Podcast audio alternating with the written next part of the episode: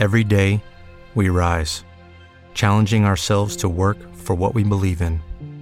At U.S. Border Patrol, protecting our borders is more than a job, it's a calling. Agents answer the call, working together to keep our country and communities safe. If you're ready for a new mission, join U.S. Border Patrol and go beyond. Learn more at cbp.gov/careers.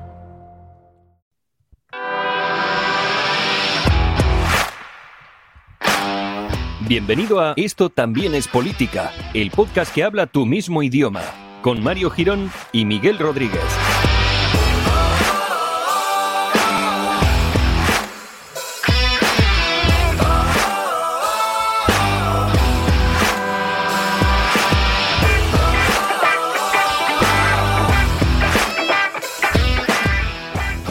Todos, bienvenidos al episodio número 143 de Esto también es política, el podcast que llega hasta tus orejos para traerte las actualidades más actualizadas, eh, las novedades más novedosas y todo lo que está ocurriendo pues en el mundo de la política, casi siempre nacional e internacional. Estamos planteando movernos ya a círculos un poco más amplios, tema sistema solar y galaxias las más cercanas, porque tampoco nos podemos mover mucho por otros ámbitos porque tenemos que hacer muchas cosas en nuestras vidas. ¿Qué tal Miguel? ¿Cómo estás? ¿Cómo caminas? Pues camino con paso lento porque literalmente las cosas no están para despistarse, para, ir demasiado rápido, ¿eh? Porque... Claro. Ojo New Yorker cómo está, ¿eh? No, no. te está... Se está actualizando al segundo ahora mismo. Está que, vamos, ahora mismo das un paso sin mirar y te has tallado algo al lado, o sea... Dice, pero, pero capachao, ¿no? Podríamos volver a nuestros grandes hitos capachao, jardines máximos, todas esas cosas. Sí, sí, a ver, la verdad es que, bueno, semana un poco aburrida, ¿no? A lo mejor, eh, semana tranquila. Sí. Bueno, por si nos escuchas, yo que sé, dentro de un par de años, que sepas que estamos grabando a 18 de febrero de 2022. Fecha, yo creo que pasará a ser histórica y que, bueno, entiendo que dentro de unos años lo estudiaréis en, en los libros de historia, en clase. Sí, probablemente aparecerá como, yo que sé, igual, por ejemplo, aquí tenemos en la historiografía el Domingo de Sangre, ¿no? En, la, en Rusia o aquí la Semana Trágica de Barcelona, aquí podemos tener el, yo qué sé, el, el, San Valentín movidito, por ejemplo, ¿sabes? O algo así. porque, porque vaya telita, amigo. Vaya el San Valentín movidito, qué bonito, qué, qué buenas. Eh, qué buena, bueno, pues ya se nota que eres, eres eh, iba a decir historiador, pero creo que eres uno de los referentes ahora a nivel en la historia mundial, podríamos decir, España por lo menos y mundial con este. Bueno, no, eso lo tienen que decir otros, no, no yo, pero sí, la verdad que pues sí. Efectivamente. Lo bueno no lo decimos a nosotros mismos. Sí. Pues nada, eh, bueno, lo primero vamos a hacer saludos previos porque nos estamos emocionando mucho con todo lo que viene por delante. Gracias a todos por escucharnos, como siempre, 143 episodios. Para nosotros que no lo iba a decir? Es un récord, ya sabéis, lo del sofá de látex que nos quedamos pegados, bueno, esas cosas que ya hemos contado.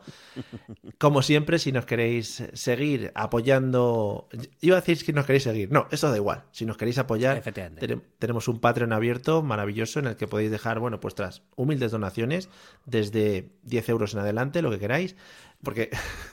he visto que pidiendo un euro la cosa va bien, ¿no? Y la gente se apunta, digo, vamos a probar las cosas, ¿no? Eh, ¿Tú crees que ha llegado la hora de decir que preferimos gente que pague y no nos siga a gente que nos sigue y no nos pague, a lo mejor? Eso es, eso se ha hecho siempre y además creo que es una norma que siguen en los gimnasios. Eh, cuando tú te apuntas a un gimnasio y no vas, el gimnasio dice chachipiruli por nosotros porque no gasta, pero está pagando lo que se llama, bueno, lo que se llama patrocinar un gimnasio, ¿no?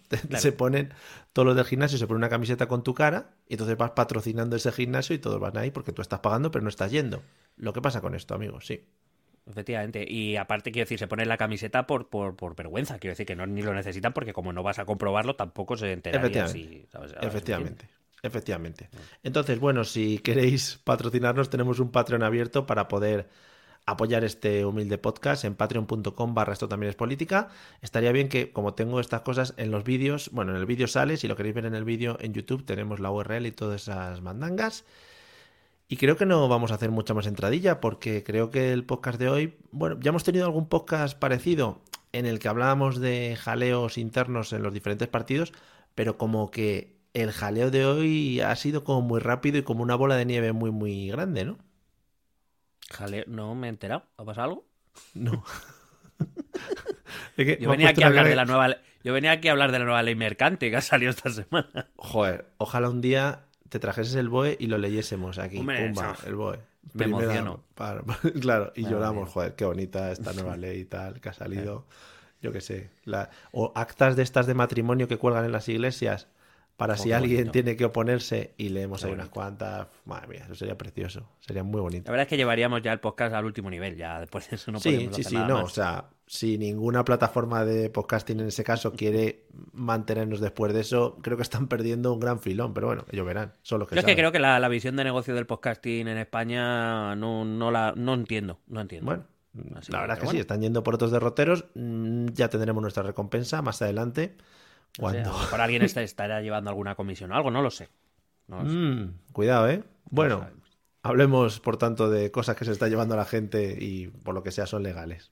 Bueno, como referente internacional que soy, que sepas que hoy me ha mandado un mensaje eh, v.p. desde Moscú. ¿Sí? Diciéndome que van a parar todo el tema de Ucrania porque no se quieren perder lo que está pasando en Madrid. Eso te iba a preguntar. ¿Puede ser que el rollo del PP sea una cortina de humo para ocultar el tema de Ucrania? Yo diría que esto lo ha empezado Vladimir. Vladimir, ¿no? Ha dicho. Estoy convencido. Payball, a lo que tú y yo ya sabemos. Dale. Hoy, hoy, Paul Marriott ha dicho que le llegaron unos papeles. Yo sé quién ha enviado esos papeles.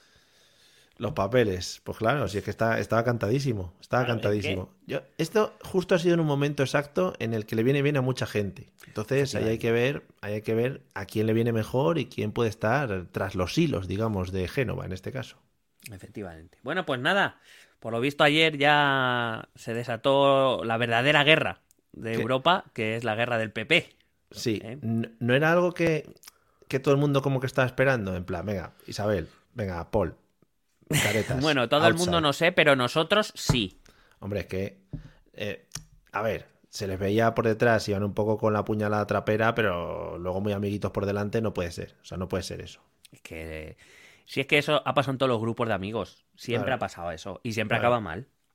Los líderes. Los líderes al final, tú no puedes, no puede haber varios líderes en un grupo de amigos. ¿Qué decides? ¿McDonald's o Burger King? Pues, hombre, ahí uno tiene que imponerse, ¿sabes? No, y eso genera conflicto al final, porque. Claro. Porque yo soy más de hamburguesa, yo es que me gustan más las patatas y y al final no, no hay consenso y al final eso acaba pues eh, eliminando las relaciones. Entonces así. Que si mi hermano se compró un McFlurry y le invitaron, bueno, pues son movidas, ¿no? Que si a mí me gusta más el burger, que si a mí, que si yo quiero ir al McDonald's que tengo que poner de descuento, claro, pero son para ti solo, ¿sabes? al final... eso. Bueno, pues nada, ¿cómo has decidido plantear esta mandanga? No sé si. Sinceramente, no, sé ni siquiera si la he planteado. O sea, Te iba a decir si, nos, si nos íbamos a poner en un ámbito histórico y vamos a hablar de. no, voy a. Yo creo que. Bueno, vamos. Lo había planteado. Vamos, voy a plantear brevemente la situación. Y luego vamos a, vamos a intentar verlo desde diferentes puntos de vista. Y sí. que voy, ya te digo que ha sido un poco jaleo, porque nosotros íbamos a hablar de Castilla y León tan tranquilamente. Y, bueno, vamos muy llanamente, sí. Sus cosas, sus votitos, sus porcentajes, esas cositas que hacemos siempre. Claro, sus porcentajes, su evolución histórica, la posibilidad de. claro, el pactómetro, quiero decir. Supongo que en Salamanca habrá habido un vuelco de votos espectacular hacia la izquierda, como Hay una, hay una vaca en Salamanca diciendo dónde se ha ido la gente. Esta semana ha estado lleno, pero ahora ya no me visita nadie, ¿sabes? La España vaciada, que por lo que sea no dejaban sus papeletas ahí puestas. Bueno, esas cositas. entonces... Eh, Soria ya, no sé cómo a nadie se le ha ocurrido, no se le ha ocurrido poner un partido que sea Burgos también, ¿sabes? Claro, o algo así. es Soria ya con exclamación, ¿no? En plan, sí, sí, Soria sí, ya. es, efectivamente, es de gritar. Ya de ya, vale. Bueno, pues de hecho, los han... mítines empiezan así, gritando Soria ya. Soria ya. Nos han boicoteado, amigos. Nos han hecho también eso, la jugarreta. ¿Quién? Los del PP, digo, con esta ah, movida. Porque nosotros. Sí, sí, sí, Es que estás un poco. Te veo un poco. A ver. entre, saturado, puede ser la palabra. Entre emocionado, saturado y. Como una mezcla rara, ¿no? Como, no, emocionado no. Lo que, lo que estoy es nervioso. es nervioso porque ten en cuenta que hasta aquí llegará alguna user.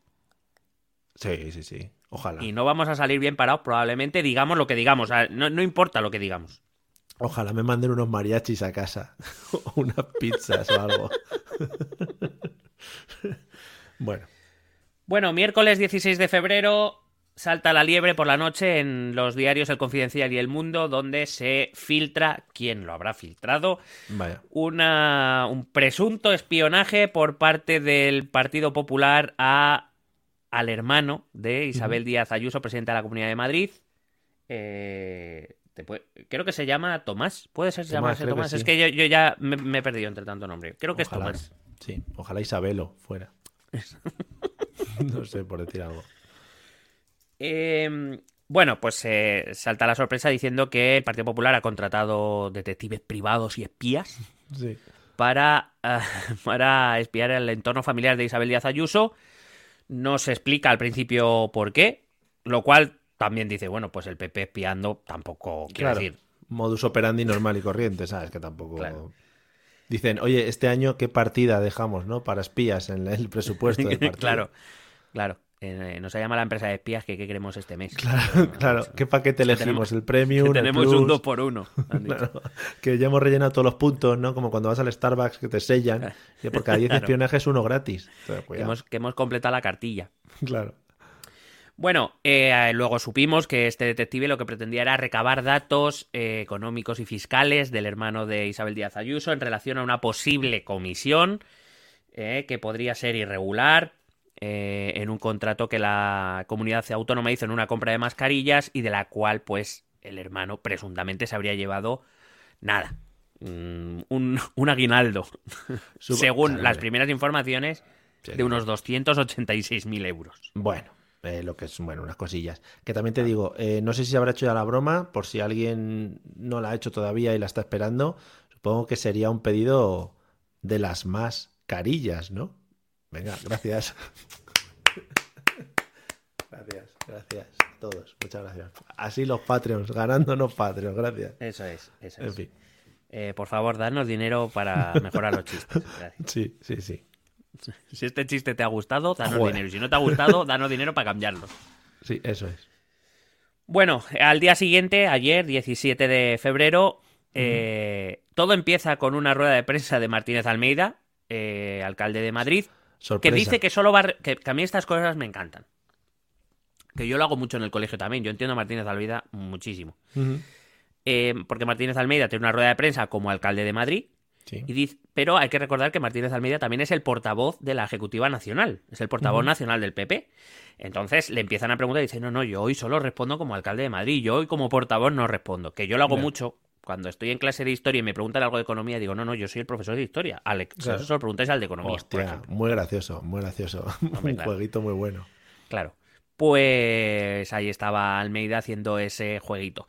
Diciendo que, por supuesto, el Partido Popular niega rotundamente, que ha preguntado. Claro, le dicen, le preguntan, ¿Carromero ha tenido algo que ver? Dice, yo le pregunté, me ha dicho que no, y ya está. O sea, que tampoco hace falta. Si le ha dicho que no, será que no. verdad. Oye, ¿mataste a este? No, yo no he sido. Pero si estás con el cuchillo. No, pero es que no he sido yo. Ha sido Pero- el profesor de economía, ¿sabes? Por ejemplo. Claro, claro. Pregúntaselo al portavoz nacional. Claro. Eh, y luego sale a la palestra Isabel Díaz Ayuso. Bueno, básicamente podríamos decir a, a sal- a hacer saltar todo por los aires directamente. Viene a, a confirmar los, los rumores. Eh, también aquí hay una historia de filtraciones de unos de otros. La verdad es que los medios de comunicación de, digamos, de centro derecha y de derecha se están luciendo también. O sea, viva la independencia periodística. Sí, hombre. Pero bueno, eh, cada uno utiliza sus recursos y eh, sale al ataque a declarar la guerra a su dirección nacional, a quien dice que, que le sorprende y le duele muchísimo, que le hayan espiado, que le hubieran hecho eso a ella. Bueno, modo, modo víctima on. Sí. Y una hora más tarde sale el señor que parece más mayor de lo que, bastante más mayor de lo que es, Teo. Teodoro García Egea, Sí.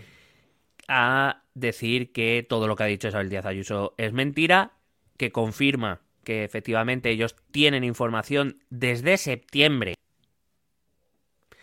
de que efectivamente puede haber una comisión cobrada por el hermano de Isabel Díaz Ayuso que podría ser cuando menos eh, bueno vamos a decir eh, de, de poco de poca ética eh, sí. cuando menos aunque desliza ideas de que puede ser irregular o ilegal.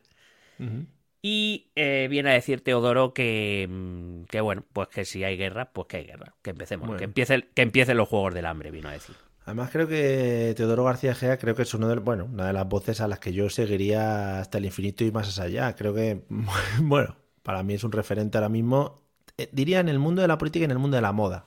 Son mis, mis dos puntos a seguir ahí.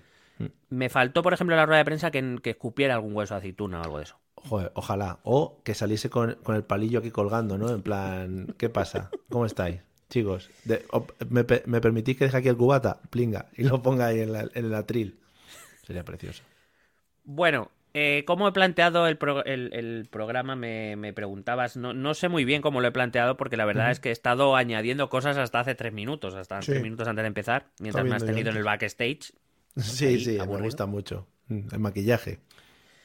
Así que probablemente te necesitaré, ¿no? Para ver cómo lo has visto tú desde fuera, a ver si. Sobre todo lo que, lo que pretendemos, o lo que vamos a intentar, va a ser ver qué hay un poco detrás, qué intenciones o qué implicaciones pueden tener. Porque evidentemente aquí nosotros no somos jueces, nosotros no sabemos exactamente lo que ha pasado, ni, ni nos las vamos a dar de, ¿Se sabe? De momento. Ya veremos, dependiendo de, Claro, de cómo depende vaya de la, noche. vida. Sí. Claro. Pero sí mm, quería empezar eh, dando primero un mensaje a los users que nos puedan escuchar. Sí. Queridos users, Ujú. eh, nos da igual lo que penséis. Por lo menos a mí, a él no sé. Mensaje institucional de Miguel Rodríguez a los ayusers. Em, nosotros vamos a decir lo que pensamos y yo sé que tú eres un fans de Ayuso. O sea, a ti te da igual, Ayuso es la Virgen María, Sí. nos da igual lo que tú pienses. Recordemos que está hablando a los fans, no a mí. Ah, Te ha dicho tú, claro, me estás refiriendo. Que siempre hemos defendido aquí mucho lo de ponerse camisetas de políticos y agitar banderas. Creo, creemos que, bueno, en una democracia sana, creemos que es lo mejor defender a un político hasta la muerte, ¿no? Haga lo que haga. creemos que. No, y, y sobre todo porque, quiero decir, nosotros vamos a intentar ser lo más honestos posibles, lo que no quiere decir que seamos objetivos, todos tenemos una opinión, Nos hace gracia, sí. eh, pero, pero es que nos da igual lo que pienses tú, en concreto a user que te estás dando por aludido en este momento. Sí, sí. Creo que, siempre hemos defendido que cualquiera que vote un partido o que tenga simpatía por un partido o por un político determinado debería recordar o debería intentar ser honesto y, y pensar que cabe la posibilidad de que tu partido o tu político de referencia pueda hacer cosas mal, no pasa Buah, nada, buah, qué ¿vale? loco. Puede Mm. ocurrir. Es más, a user, ya que tú también le hablas, Sí, voy a sí, hablar sí, yo sí. un segundo. Eh, si vienes, Mensaje institucional de Sí. Mario Girón a los ayusers. si vienes a los comentarios a decirnos, "Mm, es que, pues, es que también nos da igual, también, o sea, incluso, no, pues meterme ahí y hago un debate con nosotros. No, es que la verdad es que no, hazte un podcast de éxito como este y ahí a partir de ahí hablas tus mierdas. Venga. Y ahora voy a mandar un mensaje a los casaders. Ah, no, que no hay. Bueno, sí, podemos seguir. Política y humor es nuestra firma. Sí. Bueno, vamos allá a ver si sacamos algo de esto. Em, bueno, todo viene por un contrato. Un contrato que además eh, está cifrado en un millón y medio de euros. Hay que decir que, para empezar, es un contrato no muy bien formulado porque no se especifica. eh, el contrato dice que es para comprar mascarillas FPP2 y 3, Que mm, pero caiga. tampoco especifica cantidades, no sabemos. O sea, Dice, no sé. echa el- abre el camión y tú la vas echando ahí hasta que se llene el camión y ya está, hombre. Bueno, Le dijo, oye, mira, tengo un millón y pico de euros. ¿Cuántas mascarillas me dan? Como cuando ibas a comprar gominolas, ¿no? Tengo un euro, Claro. ¿cuántas me das? Pues venga, Claro. echa ahí a porrillo, hombre. Bueno, eh, eh, fue una fa- es una lo que se ve es una factura de un millón y medio de euros, de los cuales las informaciones, según Génova al principio, porque digo porque hoy, esta tarde, a- Ayuso ha sacado un comunicado cambiando las cifras. Eh, pero el Partido Popular, la Dirección Nacional del Partido Popular, eh, defiende que lo- la información que les llega a ellos es que la comisión está de en torno a los 280.000 euros.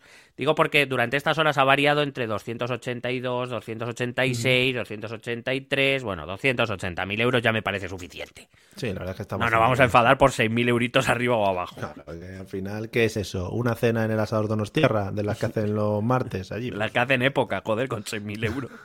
Claro. No, pero el Partido Popular, eso se lo gasta en una noche allí en Eso Teodoro, Ancía. Con volquetes. Eh, presuntamente. No lo dejes ahí, presuntamente. Disclaimer legal. Bueno, hay, que- hay que decir que Ay- Ayuso ha salido a, a hablar, pero también por la parte de la Dirección Nacional, primero salió Teo y después ha salido Pablo Casado esta mañana en eh, el programa de. Carlos Herrera, Sí. Eh, que se le ha notado muy imparcial a la hora de preguntar. ¿eh? Decir. Hombre, por supuesto, sí, sí. Han estado los dos con Carlos Herrera y les ha preguntado con el mismo nivel de punzamiento. ¿eh? El mismo. Sí, sí. Bueno. Em, según han dicho, la Dirección Nacional dice conocer esta información desde septiembre. Repito, desde septiembre conocen esta información. Claro. Y eh, dijo Teodoro que en ese momento empezaron, como hacen con todos los casos, Ujú. eso dicen ellos, em, iniciaron una investigación interna. Claro, es que dijeron, pues fíjate tú, si tenemos que pararnos aquí en cada caso de corrupción que sale en el PP, pues no paramos, tía. Tenemos una lista aquí y tal, pues desde septiembre que llevamos con esta, pues claro, hay casos más, claro, que Claro. Teodoro, pobrecillo. Bueno, dice que in- eh, iniciaron una investigación interna y que llamaron a la propia Isabel Díaz Ayuso. Sí, Primero hubo un día que se reunió con, con Pablo Casado. Ajá. Claro. Eh, que hubo un día que se reunió con Pablo Casado y que la siguiente reunión sobre este tema ya la tuvo con Teodoro. Joder. Que por cierto, después de la reunión con Teodoro, Isabel bloqueó a Teodoro en el, Uh, en el. WhatsApp. Es que eso es muy fuerte, ¿eh? Es que Es un que, bloqueo eso en el muy, es que WhatsApp, eso es muy feo. es que eso ahora rompe partidos, como se ha podido ver. Bloqueo en el WhatsApp o dejarte en visto, ¿qué estamos? Eh, Casado y Ayuso han coincidido en el día, los dos dicen que hubo una reunión. Lo que pasa es que no debieron estar en la misma reunión porque Ayuso dice que fue para hablar del Congreso de Madrid, Casado dice que no hablaron nada del Congreso de Madrid. Eso te iba a preguntar, eh, no sé cuándo, pero yo sí que leí la noticia que Ayuso estaba presionando un poco en esta semana para la celebración del Congreso de Madrid, No, ¿no? si- del si partido. Ayuso, lleva, Ayu- Ayuso lleva seis meses presionando. De hecho, si te acuerdas, cuando hablábamos de 2022 que nos trae, una de las Sí. cosas que decíamos era la celebración del Congreso, que en principio debía celebrarse, que Ayuso había pedido celebrarlo cuanto antes, pero que, que la Dirección Nacional, ah, en principio, era para. porque lo tenía que hacer antes de junio, que, bueno, nosotros pensábamos que sería por mayo, más o menos. Porque estaban investigándola. Entonces, Claro, ahora sabemos, Vale. ahora sabemos por qué una quería adelantarlo y los otros claro, querían la retrasarlo. claro. investigación, la investigación. Eh, bueno, digo que Díaz Ayuso confirma que hubo esa reunión con Pablo Casado, en la cual. Digo, porque luego las versiones son muy contradictorias. Eh, Casado le eh, dice a, Isabel Díaz Ayuso que tiene que les ha llegado esa información, que en ese contrato su hermano se llevó una pequeña comisión Vale, de 280.000 euros. Isabel, este dineritis, ¿dónde ha ido? Claro. Isabel, por lo visto, Dijo yo. le dijo. Bueno, Isabel afirma en su rueda de prensa que Casado le había dicho que se lo había dado Moncloa. Oh. ¿Qué digo yo? ¿Qué digo yo? A mí esta versión no me... O sea, quiero decir, no es creíble. Vamos a ver. Sí. Si a Pedro le llega esa información, ¿tú crees que se la va a dar a Casado? Claro. O sea, ¿tú no crees que eso se filtra al país? O Vamos. sea, vamos a ver. Hombre, ya ves. Oye, Pablo, Eh, mira, eh, Pablo y Pedro hablando. Oye, Pablo, mira, una por ti, hoy por ti, mañana por mí, ¿no? Te digo algo, como tú me dijiste las movidas de iglesias y le echasteis tal, pues yo te mando esto. Eso fue. Claro. Entonces, eh, está muy bien también porque, a ver, luego es verdad que em, Pablo Casado en la entrevista, esto no se está hablando mucho. Todo el mundo da por hecho que lo que le llega al, al Partido Popular son extractos de cuentas bancarias, información de Hacienda como si fuera extraída de Hacienda. Eh, pero hay un momento en la conversación, de, en, la, en la entrevista que le hacen esta mañana, en la que eh, Pablo Casado lo que dice es que a ellos le llegan información, no le llegan papeles oficiales, que simplemente se les traslada una información con unos números de cuenta, con una información fiscal. Es decir, ah, es verdad que se ha extraído información personal, que eso también habría que investigarlo, de dónde sale, porque son datos protegidos Por lo que sea. Mm. pero que lo que le llega no es un papel sellado por Hacienda, me refiero, ni, el, ni, ni una cuenta del banco, ni la cuenta, ni la libreta sí, del banco, por la ¿sabes? Sí. Eh, bueno, que le, le dice, oye Isabel, mira, tengo esto aquí, eh, ¿qué, me, qué me puedes contar al respecto?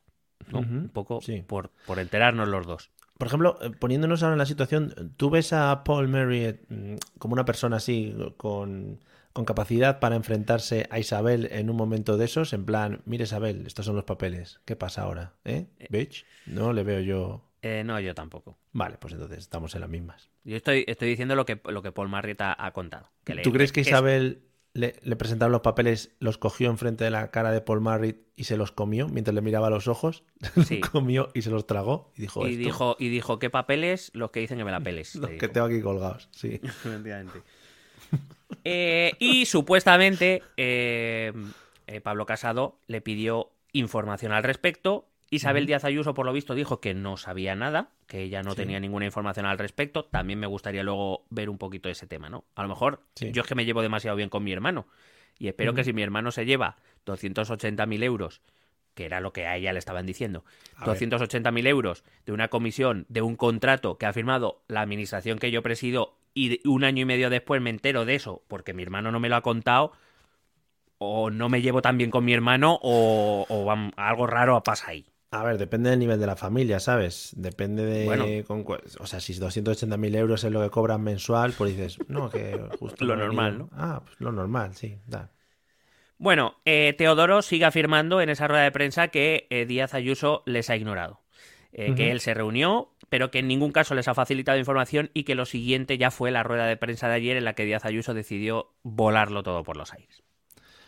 Eh, no he visto la rueda de prensa de, de ninguno, la verdad. He visto, he leído cosas y tal. ¿Cómo, cómo, cómo ves a Teodoro en la rueda de prensa? ¿Se le ve Uh, contento? ¿Se le ve triste? Eh, No, no, está muy Enfadado, enfadado. ¿no? Está muy enfadado, muy serio. Bueno, serio está siempre, eh, pero está muy enfadado. Muy enfadado, además muy preocupado de pronunciar todas las consonantes. O sea, eso da un poco la idea Hombre, cuidado. de cómo, de cómo Mm. está de enfadado. Muy serio. Sí, no, aparte se le ve, se le ve.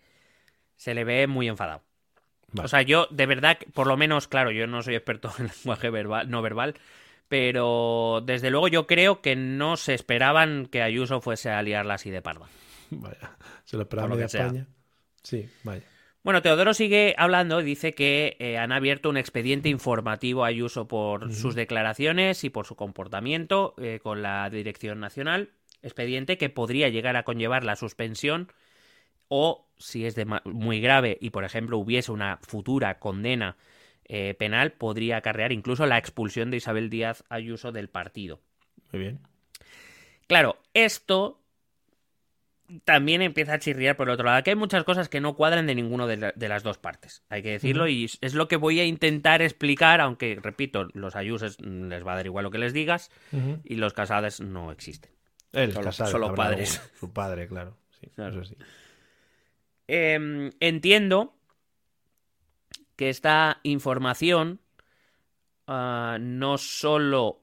eh, claro, yo, yo no puedo poner en duda, por cosas que voy a explicar ahora, que efectivamente Casado, cuando le llega esta información, a Casado se le cierra el culo. Porque tiene que ver con una historia que tiene el PP de Madrid, que sabemos cómo es, los madrileños sabemos cómo es, yo creo que todos los españoles en general, pero bueno, que ahora en un momento recordaré un poco. Que no es una historia reciente, eh, especialmente edificante para el Partido Popular y que el propio Partido Popular pagó en las urnas, eh, entre otras cosas, por las, las cosas que se hacían aquí en Madrid, ¿no? Eh, no puedo negar que se le cerrara el culo con eso, pero no tengo ninguna duda tampoco, no tengo pruebas, pero tampoco dudas, de que ese, esa información se convierte para Pablo Casado, que no quiere a, a Isabel Díaz Ayuso en el, eh, PP, eh, dirigiendo el PP de Madrid, se convierte en un botón de, bueno, pues eh, si te pones muy tonta, lo aprieto y, a toma- y te vas a tomar por culo. Viene a ser un poco la idea. ¿Vale? Em, Claro, la cuestión está en si esto tiene, o una de las cuestiones está en si esto tiene solución. Bueno. Se está hablando ya de alguna, también la tocaré hacia el final, pero cuidado con las soluciones estas en falso, de, bueno, vamos a firmar una paz que no se va a querer nadie ya nunca más. Ya. Claro, bueno. que eso estaban hablando. Dicen, igual esto termina dándose la manita. Yo creo que para el público en general sería muy decepcionante, amigos. Por favor, Hombre. no hagan eso. Queremos un poquito de sangre también. No quiero decir, si jugamos al juego del hambre, solo puede quedar uno. Claro, o, o ninguno. Efectivamente, efectivamente. Bueno, voy a darte algunos nombres con los que vamos a hablar a partir de ahora. El amigo del hermano, aunque en realidad Isabel también le conoce porque eran amigos del pueblo. Oh, hombre, el amigo típico del pueblo. Ese que dice, no, un, tal Da- un tal Daniel Te- Alcázar. tengo una novia en el pueblo, pero está en el pueblo, claro. Sí, joder. bueno, Había, había más novias que gente en los pueblos también. claro, en el pueblo, mucha novia. No, es que no la puedo presentar porque vivo en el pueblo. Sí, en el pueblo. Sí. Sí, sí, sí. eh, decía que se llama Daniel Alcázar y dirige eh, la empresa Privet Sportive SL, que era una empresa que antes de la pandemia, según el registro mercantil, se dedicaba a la ropa y el calzado. Nombre. El hermano se llama Tomás Díaz Ayuso. Sí. Y sobre todo, este Daniel Alcázar, por lo visto, era más amigo de él que de ella, pero que ella también le, conocía, por lo menos de niños. Hombre, tu pueblo. Bueno. El contrato que aparece, eh, que publica la propia Comunidad de Madrid, pero que antes no estaba disponible en el portal de transparencia de la Comunidad de Madrid. Ay, vaya. Por lo que fuera. Digo, antes, eh, quiero decir, se le, se le tuvo que pedir a la Comunidad de Madrid que lo subiera al portal de transparencia hace no sé, no sé cuánto tiempo, pero vamos, últimamente, al Partido Popular últimamente le está fallando mucho la informática, ¿eh? El tema de no se ha subido los votos, he votado mal, he votado bien, pero me han timado. En fin, los La rebelión de las máquinas. Vaya mierda, los programadores. Bueno, en ese contrato o en esa factura Private Sportive SL se adquieren 250.000 mascarillas FPP2-3, que no, Quiero decir, no especifica cantidades de una y de otra, no, no, no es. La verdad es que no, mm, tampoco se mataron a hacer algo medio bien. Pero bueno. ¿Dónde se compran esas mascarillas a 5 euros la unidad? Por un total de 1.250.000 unos 1.250.000 euros, más el IVA, es decir, lo que la factura alcanzaría en torno al millón y medio de euros. Muy rico. Y que a raíz de ese contrato o de esa factura eh, lo que le llega al, Partido Popular es que de ese dinero, 280.000 euros van al bolsillico de Tomás Díaz Ayuso. Eh, tampoco entiendo, Yo no me voy a aventurar a decir si esto... Perdona. Dime, dime. No entiendo este tipo de perfiles de gente. ¿Qué sigue siendo? ¿El típico conseguidor de contratos o el típico.? Es, que no entiendo esta. Claro, esto, esto es. Eh, aquí es donde hay uno de los grandes quid de la cuestión. Primero, yo no sé si es legal porque no sé cómo se ha realizado el contrato. Sabemos que el contrato es un contrato de urgencia que se hace eh, el 20 de marzo y se paga el 20, o la factura se emite el 24 de marzo. En un momento en el que no hay mascarillas, que todo el mundo está intentando conseguir mascarillas y que, digamos, bajo el estado de alarma se permite a las administraciones hacer este tipo de contratos que no pasen el concurso público, que requieren un trámite y un tiempo, más que nada porque no estábamos para empezar, em, bueno, pues esos procesos que normalmente suelen durar bastante. Entonces simplemente se acude a la figura del contrato de urgencia, mediante el cual pues, se asignan contratos directamente para llevar a cabo estas compras lo más eh, rápido posible. Hasta aquí yo creo que ningún problema porque creo que compras de urgencia hicieron todas las administraciones. Claro. Por ejemplo, he visto críticas en Twitter a la Comunidad de Madrid diciendo es que ese mismo día había una factura, y es cierto, hay una factura de otra compra a otra empresa, a una tal Vindore 24KSL, en el cual, por ejemplo, las mismas mascarillas en vez de a 5 euros se pagan a 2,30. Pero bueno, también, también hubo facturas, claro, también hubo facturas por más. Quiero decir, mm, es que ahí ni me voy a meter, mira, porque, mm. bueno, o sea, quiero decir, si me voy a meter, me refiero, lo preocupante es si se infló ese precio para poder pagar al hermano. esa es la cuestión. Que se pagaran a 5 euros, no quiero decir, como mucho, si quieres criticarlo, puedes decir que, eh, pues, que, fueron, que la Comunidad de Madrid fue incompetente porque pudiendo sacarlas a 2.30, pagarlas a 5, es que eres un poco incompetente, pero no creo que se pueda salir de ahí. Eh, entonces, yo, yo, no me voy a aventurar a decir si es legal o no. Hoy se han presentado tres denuncias ante la Fiscalía Anticorrupción. Pues la Fiscalía verá si tiene que investigar o no, y si tiene que investigar, pues ya, ya veremos si eso era legal o no. Lo que sí, eh, Ayuso, de hecho, cuando reconoce que su hermano ha cobrado comisiones de esa empresa o que ha tenido relaciones comerciales con esa empresa, mm, eh, ella inmediatamente añade que todo de forma legal. Entonces, claro, es verdad que Teodoro y Casado esta mañana dejan deslizar que para ellos, bueno, que, por ahí, que para ellos por lo menos hay dudas. Vale, entonces quizá una de las acusaciones que por lo menos yo he leído mucho por ahí en diferentes medios el tema de, la, mm, del contrato no es que fuese algo hecho a dedo por parte de la Comunidad de Madrid, sino que es lo que tú comentas, al final es un no, pero el contrato, no, el contrato es hecho a dedo como todos los contratos de urgencia, quiero decir. Por eso te digo. Eh, claro, claro. a ver, eh, el contrato está hecho a dedo, pero como tantos contratos que se hicieron en aquella época. Pero por eso, no los pero hizo no- solo Isabel Díaz Ayuso. Que igual eso no, no debería entrar a formar parte de la acusación. Es decir, otra cosa es si se infló lo que tú decías, la pasta para dársela al hermano o no. Pero al final el contrato. efectivamente. Claro, claro. La cuestión es si esa empresa, por tener una relación con su hermano, recibió un trato de favor. Vale.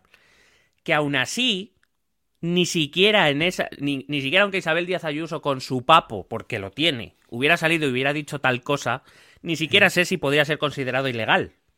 No lo tengo nada claro, porque al final. mm, es verdad que alguien ha salido diciendo que la Comunidad de Madrid lo prohíbe expresamente, que no se puede contratar con ninguna empresa que tenga relación o, o- o que tenga familiares, pero bueno, sinceramente, no me voy a meter en un jardín del que no tengo ni idea. Mm. Ahora bien, más allá de la dimensión legal que la dirimirán los, los fiscales y los jueces, Mm. está la cuestión ética. Y si es verdad, como la propia Isabel Díaz. Lo que pasa es que esta tarde Isabel Díaz Ayuso ha dicho que el pago por esa factura no fue de 280.000 euros, sino de 55.000 euros. Ya. Que los Como, 230 como si que eso ya lo arreglara todo, quiero decir. Claro, lo- los 230 se, compró un coche, no fue No, pago dinero. Eh, creo, creo que en este caso, y, y voy a decir, por eso yo avisaba a los Ayusers, creo que Ayuso ha medido mal algunas cosas. Creo que se ha venido muy arriba. Y creo que ha medido mal, primero algunas fuerzas y después algunas cosas que ha dejado por escrito. Ya ni siquiera hablo de declaraciones eh, públicas, sino hablo de cosas que ha dejado por escrito. Por ejemplo, en ese documento en el que ella, que, que ella publica con el membrete de la Comunidad de Madrid, diciendo eh, que mi hermano efectivamente cobró 55.000 euros de esta empresa, que repito, no tiene por qué ser ilegal, em, pero que son 55.000 euros, no 280.000, reconoce que hay otras cuatro facturas, pero que dice que ella ya, de- que no le interesa porque no tienen que ver con la Comunidad de Madrid. Muy bien. Lo cual, estás, claro, eh, estás abriendo la puerta a que hay otras cosas por ahí y, y- y la gente que huele sangre va a buscar esa sangre. Esto es así. Dicho esto, eh, aparte que me parece un mal paso político, porque Ayuso confía mucho en su respaldo popular, que lo tiene, esto creo que es indudable, creo que nadie Sí. lo puede negar, pero que es una burbuja que no representa o que representa mucha menos gente de la que ella cree, en mi opinión. Pero bueno, a esto iré ahora. Me refiero, eh, la primera cuestión que hay que plantear aquí es en calidad de qué. Porque Isabel Díaz Ayuso también dice que eh, su hermano cobra ese dinero por traer los materiales, entiendo que las mascarillas, de. China a España. Sí. Y con esa declaración abre la duda a si lo que está haciendo es ético o incluso ella misma abre la puerta de que sí que pueda ser ilegal. ¿Por qué? Si es el hermano el que negocia con las empresas chinas, el que trae las mascarillas, pero el dinero se lo lleva la empresa de un colega, la pregunta es, entonces, ¿qué coño ha hecho la empresa? Ya. Claro. Porque si el que ha hecho el trabajo es el señor Tomás Díaz Ayuso Y no la empresa del colega, Sí. a cuento de que el millón y medio va a parar a las cuentas de la empresa. Que repito, puede que sea legal, no lo sé. Sobre todo, lo que me parece es difícil de demostrar. Dicho esto, si eso es así, desde luego ético no es. Porque das a pensar, das a pensar que el colega es efectivamente un testaferro. Una empresa pantalla, porque no le Ah. puedes pagar dinero directamente a tu hermano porque eso ya canta. Sí. Entonces se lo pagas a la empresa del colega y la empresa del colega le paga al hermano. Pero entonces. Pero la si la empresa, si la empresa no ha hecho nada porque todo lo ha hecho el hermano, entonces la empresa de, de dónde cojones sale. Vale, entonces la ética aquí, ¿dónde queda? Porque, por ejemplo, imagínate que el hermano de Isabel Díaz Ayuso sea el mejor importador del mundo de mascarillas. ¿No deberíamos todos, en, en plan, como Comunidad de Madrid, decir, joder, bueno, aunque sea el hermano, vamos a pagárselo a él? Pero ¿qué dices tú? Igual la trampa de la empresa por medio o el meterse ahí de por medio, eso es lo que nos llevaría a pensar mal. Claro, aquí es donde hay muchas cosas que, que, mm, que, mm, rechinan un poco. Por si acaso a user, tranquilo, que también voy a hablar de casado luego. Tú tranquilo. Sí, hombre. Si quieres pasar esta parte, la. Sí, no lo vamos a separar. ¿eh? Se puede poner en YouTube, pero es que nos da pereza. Mm. Efectivamente. Eh, el, el problema de esto, el problema ético, es la, la falta de transparencia en el sentido de, mira, si lo que ha hecho tu hermano es legal, que puede ser, lo repito, o sea, que yo no estoy poniendo, que yo, que yo no lo sé, si es legal, es tan sencillo como buscar la factura, buscar los papeles, buscar eh, Contratos los, lo que los sea, justificantes, los publicas y fuera. O sea, no, no- no veo el problema, Claro. ¿no? Si realmente es legal. Pero al, al publicar datos, porque además lo, lo que publica Isabel Díaz Ayuso reconoce lo de los 55.000 euros, pero lo hace a través de un comunicado, no presenta ninguna factura, no presenta nada. Sí. O sea, te- nos tenemos que fiar de lo que dice Isabel Díaz Ayuso, igual que nos tenemos que fiar de lo que dice Pablo Casado, porque aquí nadie presenta papeles. Esto, esto es así.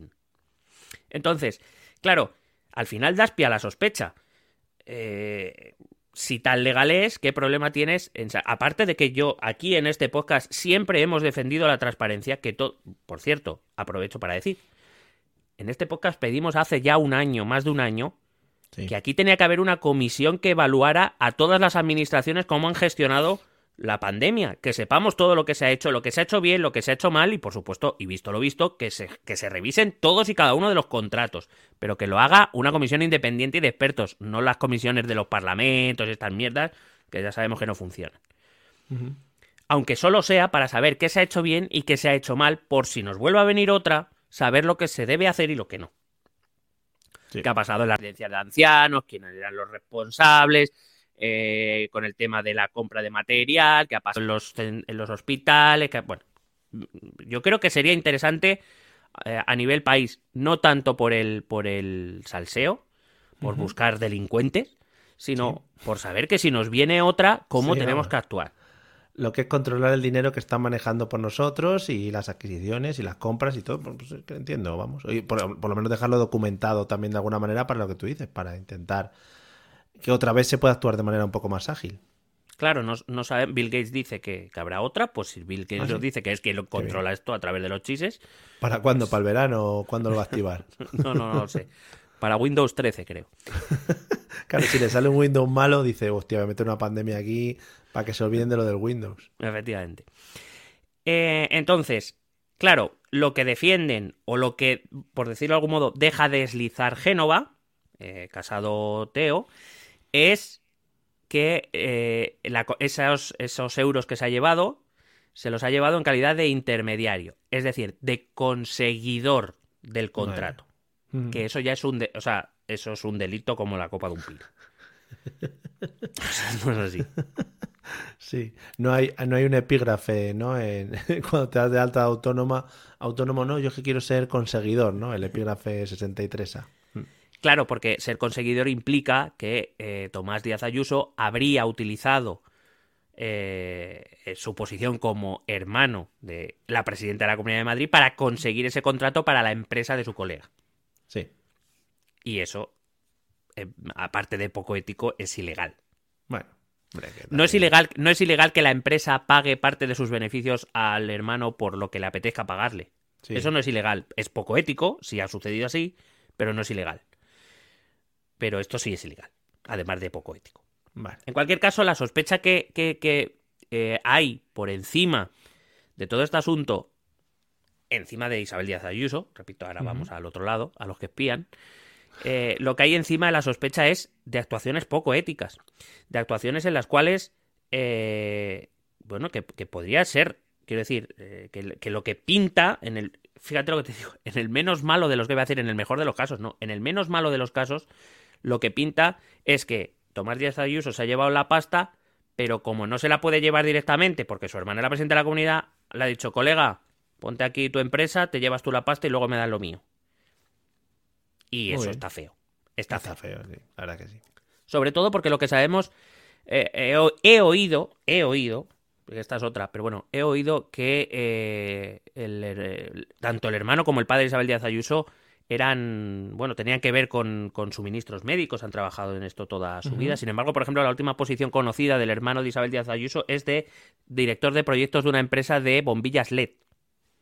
Que Bueno. no sé qué tiene que ver con mascarillas tampoco, pero bueno. Ya, Bueno. el problema es que ya da igual en- lo que digas, ya solo, solo ensucia la cosa. Sí, sí, sí.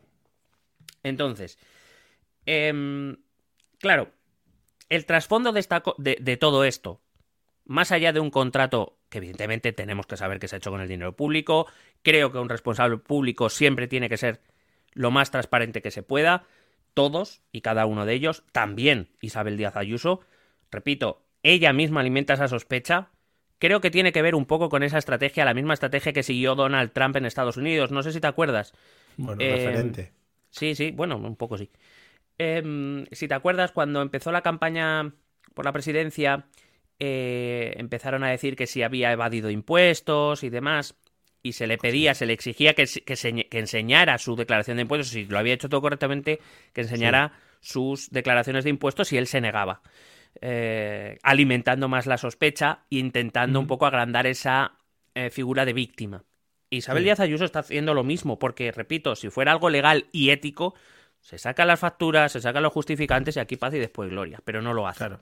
No lo hace porque quiere aparecer como la víctima de una em, dirección nacional de su partido que es malvada, que solo quiere su eliminación y su destrucción y, pobrecita ella. ¿Por qué? Porque ella confía mucho en sus fanses. En que ella tiene fanses. Sí, sí. Pero que lo que hay en el trasfondo no es un contrato, no es un congreso, por mucho que digan, es el control del PP de Madrid. Y eso sí que tiene una historia mucho más profunda. Hay que recordar que Isabel Díaz Ayuso y Pablo Casado, los dos, eh, vienen, de hecho son, se conocen desde hace mucho tiempo, se, han, han sido personas muy cercanas porque los dos han sido muy cercanos a Esperanza Aguirre. Hostia. Los, do- los dos vienen de aquel PP de Madrid de Esperanza Aguirre. Cuidado. Les invitaba a comer hijos políticos de. Esperanza Aguirre. Sí. Y claro, todo. Bueno, es que eso con esos Recordemos. referentes ya. Recordemos a Pecas, claro. Claro. Y todos sabemos el daño que le ha hecho al Partido Popular el PP de Madrid desde Esperanza Aguirre. Hay Te que recordar. Perdona, Dime, perdona, un segundín. Eh, creo- no sé si te he hecho ya esta pregunta. Creo que sí, hablando de Isabel Díaz Ayuso en otra ocasión.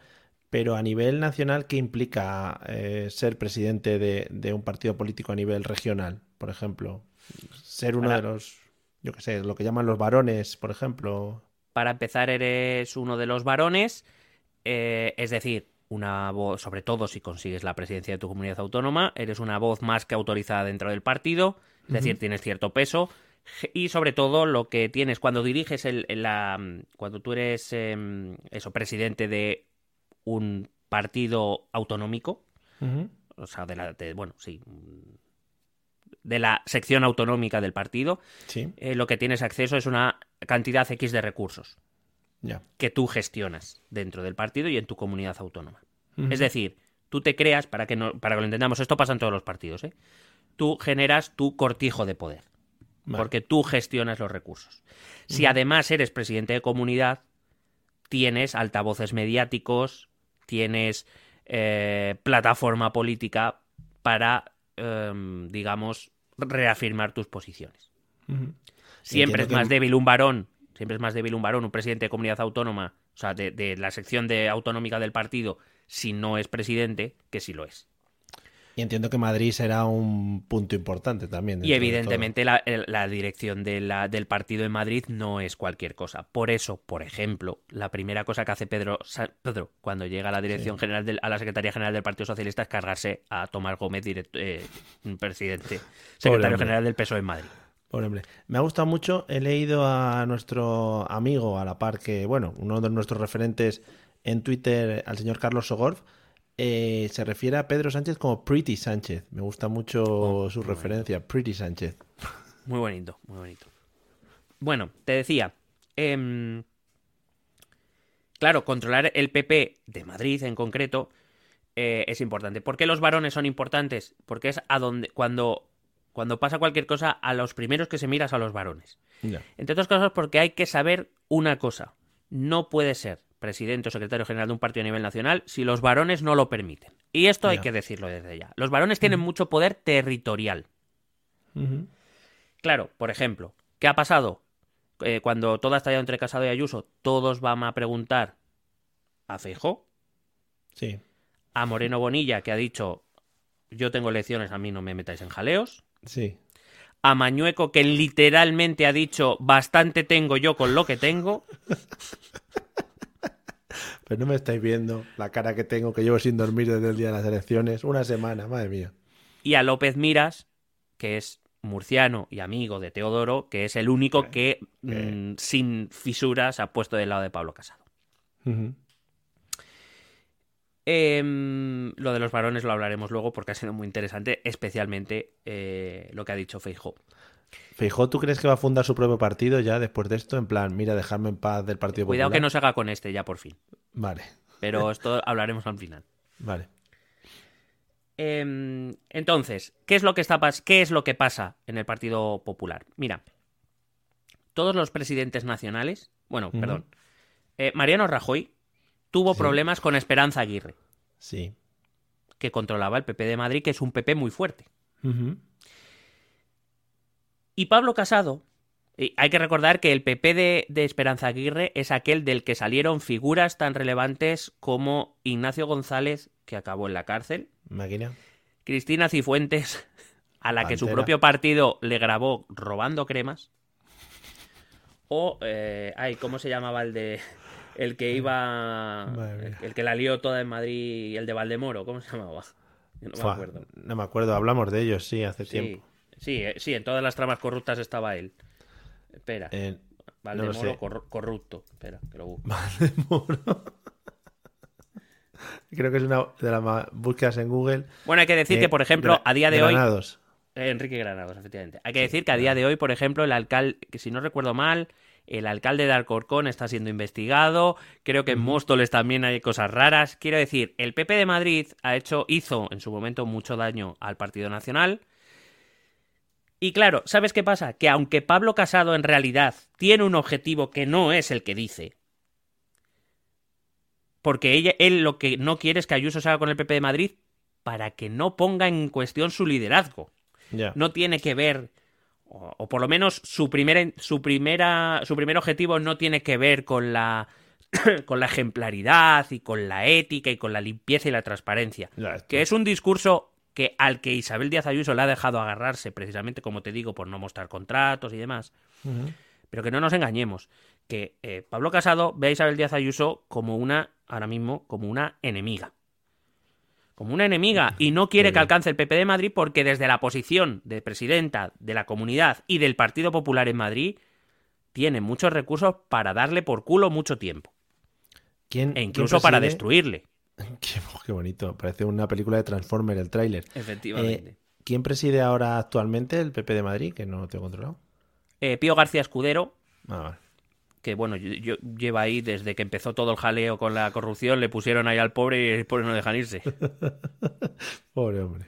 Madre mía.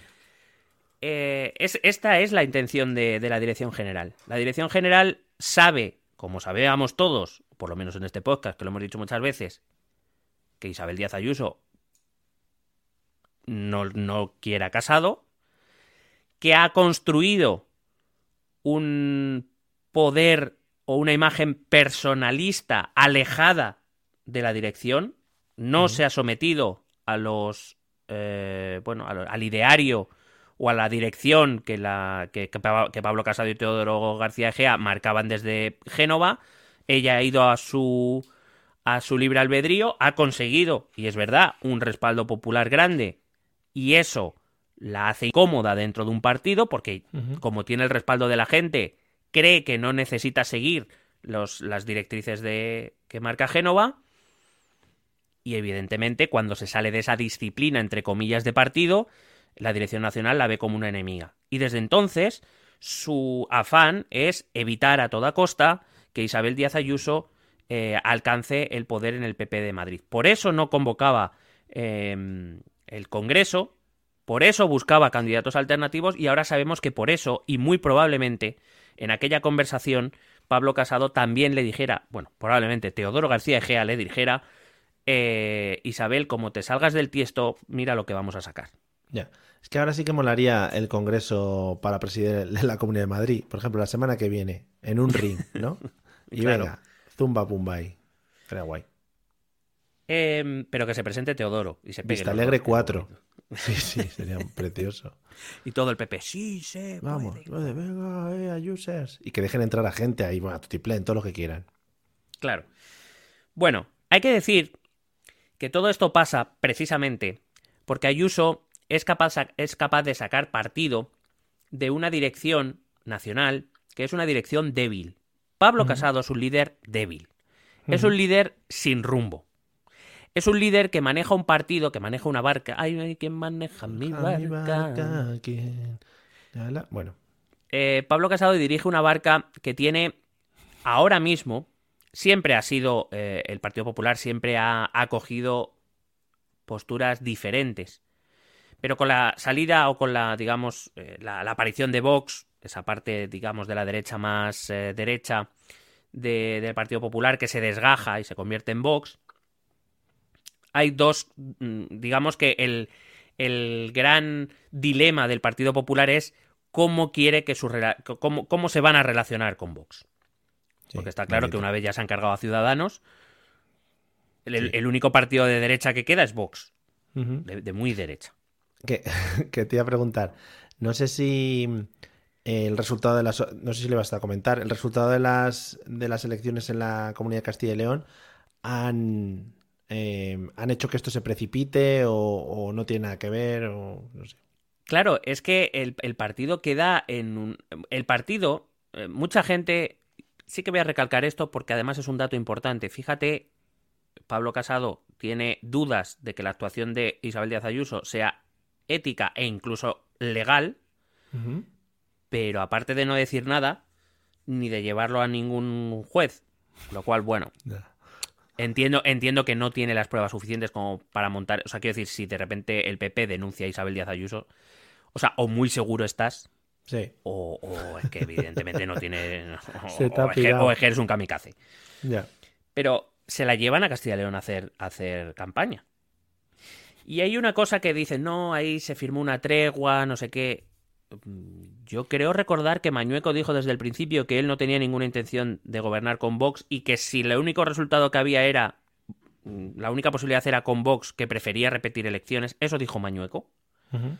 Pero Isabel Díaz Ayuso, que por cierto, a la que hicieron intervenir mucho más de lo planeado, porque tiene mucho tirón. Claro. Dijo en los mismos mítines en los cuales intentaba vender a Mañueco como el mejor candidato para Castilla y León, en esos mismos mítines decía que lo mejor era pactar con Vox aunque no lo necesitaran. Claro, hombre. Cuando el candidato, el que se la está jugando, está diciendo que él no quiere pactar ni gobernar con Vox y llega Isabel Díaz Ayuso y con su papo dice, no, no, aquí hay que pactar con Vox, es porque realmente ella va a su bola, no sigue las directrices del partido, ni siquiera las de su colega, el candidato de Castilla y León, que es el que se está jugando las elecciones. Pero, es decir, ahí ya estaba claro que la guerra en algún momento iba a estallar.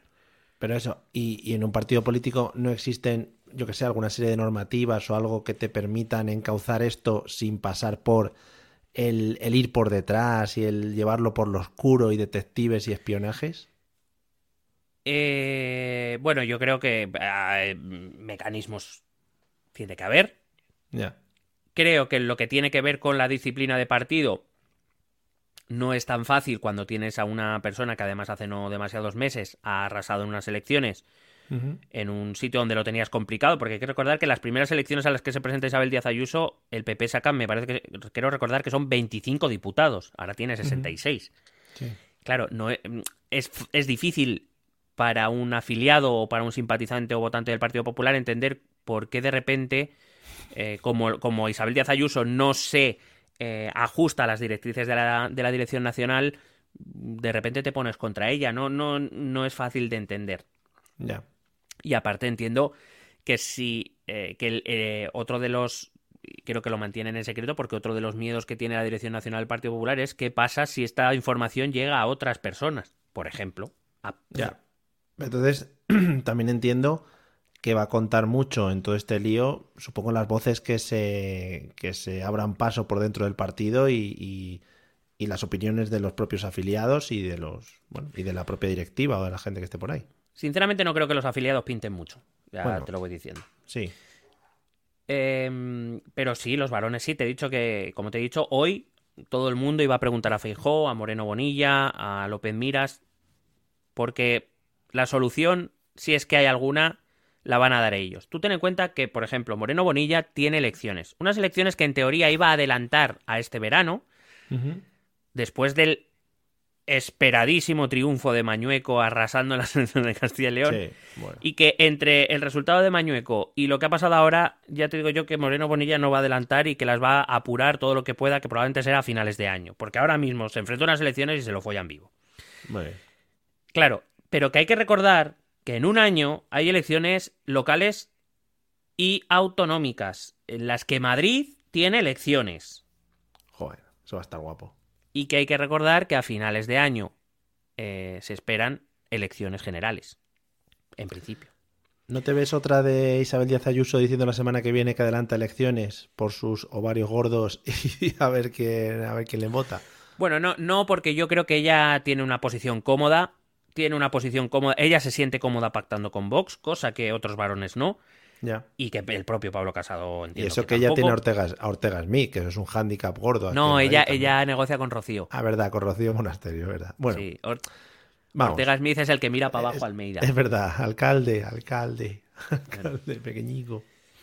Bueno, pues eh, te decía que esto sucede porque Isabel Díaz Ayuso se siente fuerte ante un líder que no, que no tiene, o sea, no es un líder carismático, no es un líder ni siquiera que haya marcado un rumbo concreto, porque le hemos escuchado eh, igual eh, decir cosas muy bonitas de Santiago Abascal y de Vox y luego cuando Vox presenta una moción de censura contra Pedro Sánchez lo que la utiliza Pablo Casado es para decir que ni son como Vox ni quieren ser como ellos y que se alejen de ellos. O sea, no ha marcado una línea clara, no, no sabe hacia dónde ir, no tiene liderazgo.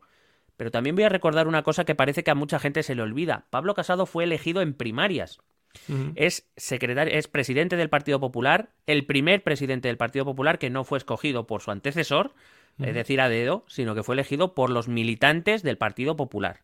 Es decir, si hoy se hiciera una votación Isabel Díaz Ayuso o Pablo Casado, todos teníamos claro quién ganaría. Pero la realidad es que Pablo Casado hoy es presidente del Partido Popular porque ganó una votación entre los militantes del Partido Popular a Soraya Sáenz de Santa María, que hoy oh. está diciendo, pues también te digo que no me sabe tan mal haber perdido. Claro, pues qué bien estoy yo aquí, ¿no? Con mis dineros y mis cosas, ya está. Claro, entonces, ¿qué pasa? Es un líder que no tiene, en este caso, bueno, yo diría que no tiene el respeto, entre comillas, es decir, no, no, es, no es un líder capaz de imponer posiciones a ningún varón, a ninguno, a ninguno. Em, ahora bien, hay una cosa que también que creo, y por eso te decía, yo creo que Isabel Díaz Ayuso se ha venido muy arriba. Yo creo que no ha medido bien lo que ha hecho. No sé si ella o Mar, que puede ser también. Mm. Que es que Pablo Casado puede ser un líder débil, pero es un líder que controla todos los resortes, todos los resortes del poder orgánico de la institución del Partido Popular, que no son pocos y no son débiles. El Partido Popular es un partido muy grande, un partido que implica a muchas personas que probablemente incluso me puedo creer que más por interés que por convicción se van a mantener leales a Pablo Casado. Más por interés que por convicción. Ya. Porque mucha gente come del Partido Popular. Como mucha gente come del Partido Socialista, como mucha gente come de Vox, como mucha gente come de. Bueno, iba a decir de Ciudadanos, no, ya cada vez menos con mucha gente todavía come de Unidas Podemos. Sí. Por ejemplo, y este es uno de los problemas que digo, Ayuso no ha medido bien. De momento, de los 66 diputados que hay en la Asamblea de Madrid que se presentaron en las listas de Isabel Díaz Ayuso, me parece que no llegan ni a 10 los que han mostrado su apoyo a Isabel Díaz Ayuso de manera pública. Ya. ¿Por qué? Porque hay que recordar bueno, esos 10, evidentemente, pues son muy a users, me parece fantástico. Pero hay que recordar que esos diputados están ahí porque el Partido Popular decidió que estuvieran ahí. Y que igual que el Partido Popular decidió que estuvieras ahí, puede decir que la próxima tú no vas a estar ahí. Ya.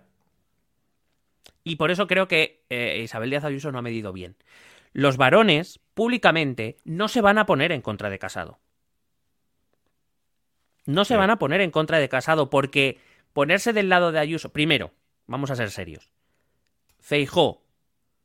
Iba a decir Mañueco. Bueno, Mañueco de momento ha ganado las elecciones. Es de suponer que será presidente de la, Junta de Castilla y León. Mañueco, López Miras o Moreno Bonilla no quieren a Ayuso. No les gusta el estilo Ayuso. Han huido de la, como de la peste del estilo Ayuso. Tanto del estilo como de las negociaciones con Vox. Es verdad que, por ejemplo, Moreno Bonilla es presidente gracias al, voto favorable o a la abstención, no recuerdo, de Vox, pero también es verdad que su política hacia Vox siempre ha sido muy distante. Nunca ha, hecho demasiadas concesiones a Vox, igual que López Miras. Feijó tiene una mayoría absoluta, en consiguió en sus elecciones que Vox no tuviera ni representación. Y Mañueco, ahora veremos qué hace Mañueco, pues eso, como él dice, bastante tiene con lo que tiene. Como, como siempre, yo le he dicho creo que un par de veces, me flipa. Eh, a nosotros nos viene bien porque nos da temas para poder producir podcasts de este estilo. Que mm, en los altos mandos, digamos, de los partidos políticos se esté más centrado en quién manda, quién no manda, quién consigue más poder y quién consigue menos poder, en vez de estar gobernando por un lado o ejercer de una oposición seria por el otro, ¿no? Bueno, hay que, hay que recordar que esto mismo decíamos cuando ocurrió el Jardín Máximo. Sí, muy eh, bonito fue. del PSOE. Porque, entre otras cosas, es verdad que muchos votantes del Partido Popular y buena parte se fugan de, o dejan de votar o, manifiestan intención de no votar al Partido Popular porque no entienden esto a qué viene. Porque ni siquiera es una diferencia ideológica. Ya. O sea, no, no es que digas, no, es que eh, el partido se ha roto por su posición con el aborto o la eutanasia, que es una diferencia ideológica y que, bueno, pues, más o menos puedes entender entre aquella parte del partido que es más conservadora y aquella que es más liberal. Lo podrías entender, o sea, quiero decir que se rompa un partido no, pero puedes entender diferencias de ese tipo como votante. Lo que no puedes entender es que se están pegando por no sabemos muy bien qué. Ya. Entonces, yo, si yo fuera votante del Partido Popular, yo me estaría preguntando, ¿pero qué cojones estáis haciendo? O sea, nos lleváis dando la matraca con que este es el peor gobierno de la historia de la democracia, que si el sanchismo, que si los bilduetarras, que si los comunistas, y resulta que os estáis matando entre vosotros, pero ¿qué cojones estáis haciendo? ya. Claro, en es En un momento en el que parecía que, yo qué sé, que igual la unión del Partido Popular en la derecha podía, yo qué sé, empezar a quitarle votos al Partido Socialista, a la izquierda y tal, y que ahora se rompen por dentro, pues sí, igual te da un poquito de incertidumbre a la hora de elegir tu voto. Yo tengo claro que estos tres días han quedado en Moncloa Pedro con Santi a tomarse unos copazos. Yo lo tengo muy claro. Lo están viendo en la tele los dos ahí. hay otra, vamos. Me imagino perfectamente Pedro llamando a Santi diciendo vente a tomarte una copa y tráete ese casco tan guapo que tienes. a echarse un trivial, los dos. Un a echarnos un Monopoly. Sí, sí. Madre mía, macho. A ver, tampoco digo que Pablo Casado Em, tenga tan fácil acabar con Ayuso. Cuidado, Ayuso es una mujer muy fuerte, especialmente porque, como ya hemos dicho aquí, tiene un fandom muy fuerte. No hay que ver, pues eso, las manifestaciones que se han montado en Génova. Sí, flipas. Que también digo yo, no tienes nada más que hacer en tu vida. No sé. ya, sabéis, porque aquí lo hemos dicho muchas veces, no, entendemos ni siquiera cuando el partido del que eres simpatizante gana las elecciones que vayas a celebrarlo. No entiendo las imágenes de están preparando ya el balcón para salir a saludar. ¿A saludar a quién? Pero a ver, vamos a ver. Cortamos la calle Génova, cortamos Ferraz, salen allí a una a un tenderete. A ver, pero esto que. Que, lo, que lo primero que yo me pregunto siempre es, pero, porque las elecciones son en domingo, pero ¿qué pasa? ¿Que al día siguiente nadie madruga ahí o qué? Pero de todas maneras, gana las elecciones, ponte a gobernar, amigo, déjate de salir ahí a saludar y hacer el mono. Hemos ganado, hemos ganado. ¿Hemos ganado qué? Hemos ganado. Hemos ganado. Pero si te, estás metiendo en un marrón del copón. Bueno, en fin. Hazlo bien y luego celebra que lo has hecho bien. ahí, sí, ahí sí, después lo hemos hecho bien. Venga, todo. Venga, sueldos para todo. Venga, bien, muy bien. Lo celebramos. Unos Al todos. Ahí lo celebramos. Te doy la mano. Antes no. En fin. Bueno, decía que, que ella es lideresa de facto. Es verdad que no ostenta el cargo de presidenta regional pero también es verdad que Pío García Escudero, que está ahí porque le pusieron para hacerse cargo del partido mientras se buscaba una. mientras se limpiaba un poco la cosa y se intentaba gestionar el tema. Pasando las nóminas y esas cosas. Efectivamente, el pobre Pío García Escudero está diciendo, anda, que. a ver si me jubilo ya. Ni manejar el Excel, sí, imagínate. Evidentemente es una líder fortalecida por el voto madrileño. Cogió un PP madrileño prácticamente en descomposición, que obtuvo el peor resultado de su historia la primera vez que se presentó. Él, ella era una desconocida para los madrileños. Hay que decir también que, mm, que, es curioso, ¿no? A ella la puso Pablo Casado. O sea, esto es así. Fue la Dirección Nacional la que puso, la puso de candidata. Mm. De hecho, eh, una de las frases más resonantes que hizo eh, Díaz Ayuso, y he de decir que en cierta manera tiene razón, pero hay un punto que se le olvida, dijo eh, yo he conseguido, yo he demostrado mi lealtad consiguiendo 66 diputados para, para, la Asamblea de Madrid para el Partido Popular en un partido que, repito, estaba en descomposición, claro, se le olvida decir que si ella fue candidata fue porque Casado la puso ahí. Porque, mm. porque nadie más. De hecho, Casado ya ha dicho que además se siente muy traicionado porque él la puso ahí cuando todo el mundo dentro y fuera del partido se oponía a que pusieran a, pues eso, a la que había llevado la cuenta de Peca. Si es que, bueno. Claro, si es que es eso, en plan, a ver dónde va esta. Quizá Pablo Casado también vio un eslabón débil y dijo, voy a poner a esta aquí para que, para tener algo y yo controlo un poco el asunto y se la ha vuelto en contra. Claro, lo que pasa es que es, eso, ¿no? Eh, eh, Isabel Díaz Ayuso ha construido, es verdad que ha construido un éxito político indiscutible, yo creo que nadie puede discutir ese éxito político, pero lo ha construido alrededor de una, por decirlo de algún modo, una marca personal, al margen de la dirección del partido. Ella es la que, eh, eh, digamos, bueno, todos, todos veíamos que ella hacía más oposición que Casado, o que por lo menos su oposición hacía más ruido que la de Casado en, en los tiempos de pandemia y demás. Sí. Por decirlo de algún modo, ella quiso suplantar el papel de Casado, por lo menos es lo que puede entender la Dirección Nacional. Em, que todos, esperábamos más lo que iba a decir Ayuso sobre una intervención de Sánchez que lo que iba a decir Casado en el Congreso. Esto es así. Sí, al final marcó también tendencia en cuanto a, pues eso, todo lo de la hostelería abierta en Madrid y eh, con otras comunidades y lo que decidieron y tal. Al final se escuchó mucho sus movimientos políticos dentro de, de la Comunidad de Madrid y Pablo Casado estaba un poco ahí de, bueno, entre otras cosas, entre otras cosas, porque hay que reconocer lo que hay que reconocer y lo que sabíamos todos o lo que sabíamos muchos y aquí lo hemos dicho que Pablo Casado, pues no es una persona, digamos, no es la mejor elección para dirigir un partido político. Eh, es así. O sea, eh, no, no, no, le ves con una autoridad, no, no, o sea, quiere decir, en el, en PSOE nadie discute a Sánchez, te gustará o no te gustará, pero nadie le discute, ¿verdad? Que cuando llegó hizo limpia, hizo purga, Susana Díaz, vete a tu casa, y, eso fue lo que hizo. Eh, los varones que en principio se mostraban contrarios a él y que todavía permanecen en sus puestos, póngase por ejemplo el presidente de Aragón, eh, que ahora mismo no me acuerdo. Em, bueno, ahora mismo no me acuerdo. lo buscamos. Eh, sí, búscalo. Presidente de Aragón. Lambán, el presidente de Aragón. Em, ya no lo busco. García Paje o el de em, Castilla-La Mancha. ¿Cómo se llama el de Castilla-La Mancha? Busca el de Castilla-La Mancha. Castilla-La Mancha, eh, eh, García Paje. Pues entonces el de Extremadura. Presidente. es que Extremadura. Guillermo Fernández Vara. Fernández Vara, que eh, habían apoyado a, Susana Díaz y demás, pues bueno, han llegado a una entente, mm, pero no, no, pero no cuestionan alguna vez, dicen algo así un poquito tal, pero no cuestionan la dirección de Sánchez porque saben que, Sánchez pone en marcha el mecanismo del partido y se los carga ya por delante. Y le Isabel Ayuso... por España en su Ford Fiesta. Le dice, venga, a recorrer los pueblos de España aquí en el Seat Ibiza. Claro, entonces, ¿qué pasa? Que Casado es un líder sin liderazgo, es un sosainas, hay que decirlo.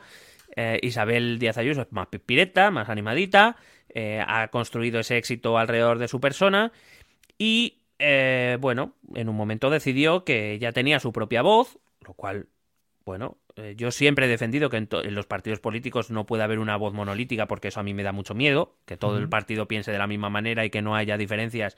A mí esas cosas, ¿sabes? Por la experiencia histórica, cuando eso ha pasado, claro. Em, y digamos que Casado la ha visto como una amenaza y, se ha propuesto lo que se ha propuesto. El, eh, en Génova han entendido que ella quiere hacerse con el Partido Popular de Madrid, quiere convertirse en la presidenta del Partido Popular de Madrid como, y utilizarlo como trampolín para la política nacional, pero evidentemente si Ayuso salta a la política nacional será porque ha Casado se lo ha quitado de en medio. Repito que Ayuso también creo que ha calculado mal porque está ignorando al resto de varones, como si el resto de varones se fueran a quedar quietos. Tú imagínate que, por lo que sea, ¿eh? Isabel Díaz Ayuso efectivamente se convierte en la presidenta del PP Nacional, tú imagínate a Feijó. El caso que le va a hacer. Mm. Va a ser eh, maravilloso. Pero entonces, eh, por ejemplo, dentro del Partido Popular, lo que tú dices, la imagen de Casado quizá no ofrece una imagen de un líder fuerte, sino que algo bastante debilitado y se ha visto en las diferentes eh, intervenciones y cosas a las que ha tenido que hacer frente. Em, ¿Qué problema tendría o por qué no, por ejemplo, se pone al frente una persona como Teodoro García Gea al que siempre le vemos como a... es que, quiero que metamos ahí esta, esta cosita. Siempre se le ve como por detrás, ¿no? De Pablo Casado comiéndole un poco la oreja. ¿Qué problema tendría del estar de frente? O sea, es una imagen como muy, muy agresiva para el partido. No, pero si, no, no es tanto, por cierto, todos los varones odian a Teodoro García Gea. Eh, menos López Miras. Pero no tiene que ver con eso, tiene que ver con que el que se presentó a las primarias y ganó a Soraya Sánchez Santa María fue Pablo Casado. Quiero decir, Pablo Casado está legitimado para ocupar ese puesto. Lo eligieron los militantes del partido. El primer secretario general, el primer presidente del partido, elegido por los propios militantes.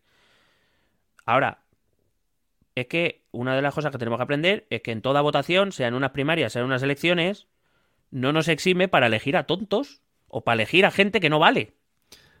Esto es así, o sea, eh, eso a mí me hace mucha gracia cuando hay votaciones, me refiero en cualquier ámbito, es como no, el pueblo nunca se equivoca o la militancia nunca se equivoca, lo que ellos quieran. Vamos a ver, somos seres humanos y, tomamos decisiones gilipollas y elegimos a gilipollas, no pasa nada.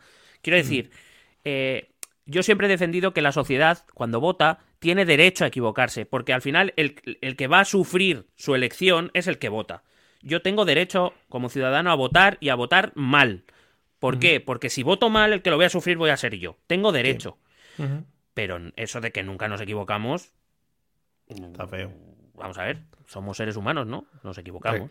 recuerden cuando votaban todos al, al, graciosillo de la clase, ¿no? Para ser delegado de clase y ahí quedaba, ¿no? ¿Y qué pasaba ese año? Pues ese año comí los mocos, ¿no? Mm. y, el, y el graciosillo sí, hacía mucha gracia, pero luego los exámenes no se cambiaban, amigos. claro, pero en eso está la democracia, que los que votaron al graciosete se mm. la tuvieron que envainar, pero ¿por qué? Pero bueno, eligieron ellos, se llevaron unas risas, pero las consecuencias las sufren ellos también, ¿vale? Pues tienes derecho a equivocarte porque lo vas a sufrir tú. Pues esto es igual. Eh, los militantes del Partido Popular eh, eh, decidieron escoger a Pablo Casado, que tenía una... muchos más amigos dentro del Partido Popular que Soraya Sá de Santa María, pero eso no exime que a lo mejor los militantes del Partido Popular escogieron mal. Ya está, no pasa nada. Bueno, pues ahora a sufrir, a sufrir esto. Ya está. Muy bien. Es lo que habéis elegido. Pero, pero, ya, ya, pero igual que eh, Isabel Díaz Ayuso es presidenta de la comunidad porque los madrileños la han votado, y habrá muchos que piensan, es una mala presidenta. Pues no sé si será una mala o buena presidenta. La realidad es que ha sido la más votada y la presidenta. Y como la hemos elegido, pues te guste o no, pues la vamos. Claro, en lo bueno y en lo malo, pues lo tendrás que, que, asumir. Pues esto es igual. Joder. Pero Pablo Casado tiene un tiempo, fue elegido por un determinado tiempo, y tiene el derecho a ocupar esa posición. Teodoro García Gea no fue votado, fue Pablo ¿Cómo Es? ¿Cómo es la democracia, eh? Qué curiosa. Qué cosas más curiosetas. Iba a decir que vuelva a los Habsburgos, no, porque si no, Leonor no reina. Por favor. Y eso siempre en este podcast, Leonor. Hombre, por favor. Ante todo, bendecida. Bueno, Leonor, hazte cargo de esta situación ya. Joder, debería salir. En estos momentos debería salir el rey o alguien de la Casa Real para decir, a ver, vamos a ver, tengo que intervenir yo, tengo que hacer esas reuniones esas que hace de, a ver, tú, ¿con quién vas a gobernar y tal? Eso me encanta. Lo mejor que hace el rey. Bueno, eh, que Casado no ha gestionado bien el tema, yo creo que es algo claro también. Bueno, eh, cuando digo Casado, digo Casado y Teodoro, porque son un binomio inseparable. Sí, típico. Em, bueno, estaba yo pensando, digo, a lo mejor eh, bastaría decir con que, con que Casado y Teo no han gestionado nada bien, ni lo de Ayuso ni ninguna otra cosa en general. Sí, sí. Eh, ¿no? Porque el votante medio no, no quiere a Casado ahora mismo. El votante, el militante no lo sé, habría que preguntarle, pero el votante, desde luego, a Casado no le tiene ninguna estima. Y pues significará que a lo mejor Casado y Teo no han hecho muchas cosas bien. Ya. ¿No? Entiendo. Eh, más que nada porque, oye, hay que ser honestos con las cosas y aquí lo hemos hecho. Quiero decir, creo que nosotros hemos criticado o hemos hecho más oposición al gobierno de Pedro que ellos, en realidad. Sí. De vez en cuando sí. Em, pero como te decía, controlan el partido y eso es un poder muy grande. Y yo creo que Ayuso y Mar no han medido bien eso. Em, habrá que ver cómo evoluciona, pero eh, aquí al final yo veo muy difícil que ellos dos puedan convivir. Se puede llegar ahora mismo, dado que estamos muy cerca de iniciar un ciclo electoral muy importante, eh, se podrá llegar a una paz fingida. Probablemente, o bueno, probablemente no lo sé, pero una de las opciones que está sobre la mesa es eh, em, cesar a Teodoro. ¿Qué me dices? Sí. ¿Qué me dices? Sí, sí. Pero en plan, ¿por qué? Bueno, ¿por qué? Por Mira. liarla.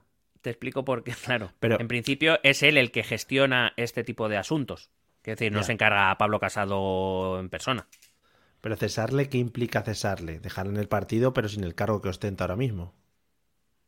O cesarle. de- Mm, entiendo que abandonar todos los puestos, todos los puestos orgánicos dentro del partido, claro. Pero tiene. O sea, puede seguir con su escaño en el Congreso y todo eso. Hombre, supongo. Pero lo que Vale, no vale. sé si Teodoro querrá seguir dentro del partido. ¿sabes? Teo- No sé si Teodoro querrá ver todos los días a Pablo Casado y no poder acercarse a decirle cosas, ¿sabes? Pero molaría que siguiese con su escaño, ¿no? Que fuese la misma silla que tiene ahora mismo, al lado, de- entre medias, pero con un partido propio. No, no está al lado, no está al lado de Pablo. Ah, no está. Vale, no, vale. porque en medio está Cuca, Hombre. que es bueno, la pues, portavoz. Cuca, que también es buena marca de, de sardinas, ¿no? Sardinas Cuca. Gran diputada y mejor marca de sardinas. Una diputada de mejor marisco. Lo que iba. Que estaría muy bonito en el Congreso, ¿no? Que estuviese ahí metido, ¿no? Como incrustado en el Partido Popular, pero a su bola, sus mierdas. Y metiendo mierdas lado y para el otro. Joder, sería buenísimo. Bueno, pues em, que em, te decía que, que ahora mismo es una de las soluciones que puede, digamos, una, una cabeza para calmar a Ayuso. Y aparte, ya te he dicho, es que los varones, excepto López Miras, no le tienen en mucha estima a Teodoro. Ya. Entonces, porque aquí eh, el, el papel que hay que ver es que van, a, que van a decir los varones, el resto de varones. Repito, el resto de varones no quiere a Ayuso. No la Ya. quiere. No la quiere porque sus políticas han demostrado que no van en la línea de Ayuso. Ayuso, por decirlo de algún modo, es una superestrella ahora mismo política. Sí. Pero es que Feijó tiene mayoría absoluta, cosa que Ayuso no. Eh, Moreno Bonilla está en el gobierno de Andalucía y no tiene a Vox como su principal socio. Me refiero, ni siquiera le ha dado el pábulo que Ayuso sí le ha dado a Vox. Eh, y, y esa es la, la situación, no les gusta, no les gusta acercarse a Vox. Hay, hay mucha gente dentro. Otra de las cosas es que hay mucha. Parece que se nos olvida. A veces creemos que el PP es solo Ayuso. Como es la más mediática, es la que más ruido hace y siempre se habla de Ayuso. Sí. Nos olvidamos que en el resto de España, fuera de Madrid, hay mucha gente que quiere a Ayuso. Especialmente aquella gente que está dudando entre votar al PP o a Vox pero que hay mucho votante del Partido Popular que tampoco le gusta a Ayuso. Ya. Tanto dentro del partido como dentro de la, de la, de la afiliación, de la militancia, como dentro del votante. Yo no sé qué impulso tendría, por ejemplo, una candidatura de Ayuso fuera del PP. Si. Ayuso decidiera salirse del PP o es expulsada y decide abrir una plataforma propia, Ujú. probablemente en Madrid ganaría. Probablemente. Pero a lo mejor no tan sobrada como cree. Ya. Porque aquí en, a ver, seguirá habiendo mucho votante del PP. Y en otras regiones igual. Claro, es que la marca al final también te hace fuerte. Es decir, Es que el poder que tiene un partido político, especialmente aquellos que más representación tienen, tienen representación en ayuntamientos, en cabildos, en, en eh, parlamentos autonómicos, en el Parlamento Nacional, en el Senado. Quiero decir, eh, es que eso te da muchos recursos. Es que hay que recordar que si eh, Díaz Ayuso decide salirse del partido y montar, o es expulsada y forma una plataforma propia, ella empieza desde cero, no recibe recursos, no debería ir a, en teoría, porque luego sabremos, sabíamos que por la polémica se la invitaría, pero no debería ir a debates, es decir, claro, se alejaría de todos esos recursos. No le faltarían recursos, hay mucha gente dispuesta a dar su dinero y empresas para darle su dinero para que ella haga sus campañas. Y repito, no dudo que, por ejemplo, ganaría en Madrid, no lo dudo pero que no sería todo flores como muchos users y no sé si ella misma cree. Ya. Eh, se ha hablado también de que pueda acabar en Vox. No sé qué piensa de esos anti. Joder. O sea, tú imaginas, porque claro, Ayuso si va a Vox no es para ser la número dos Hombre, claro. de nadie. Ya. También lo veo difícil. Yo creo que además eh, Ayuso, aunque le gusta pactar con Vox, o mejor dicho, se siente cómoda pactando con Sí. Vox en muchos asuntos, también tiene sus pequeñas parcelas donde le gusta mantener la separación. Por ejemplo, vimos, veíamos hace unos días el discurso, el, el rapapolvo que le echa a Rocío Monasterio por el tema Sí. de, de las bandas latinas. Sí. eh, de la delincuencia de las bandas latinas. O sea, le gusta marcar ese espacio. Y quedarse dentro del PP, pues eh, mucho me temo, mucho me temo que, que a lo mejor tendrá que renunciar a la presidencia del partido de, Madrid. lo que no sé si está dispuesto a aceptar, que eso es otro tema ya, claro. Ya. Y que tampoco sé si estaría muy bien visto por parte de sus fans, porque claro, cuando tú tienes fanses, tú puedes hacer mil tropelías que te lo van a jalear todo, Sí. pero claro, si les decepcionas a ellos, si te vuelves una blanda, porque Claro. ella ha construido su imagen a partir del enfrentamiento hacia Sánchez y hacia Casado. Si ella acepta un trato que el fans, el más fans de, de Isabel Díaz Ayuso, considera que es un poco. Ah, pues nos vendías que eras de una manera y veo que al final te acabas plegando por quedarte en el partido, por no sé qué, no sé cuántos. Y no sé yo cómo se lo tomaría.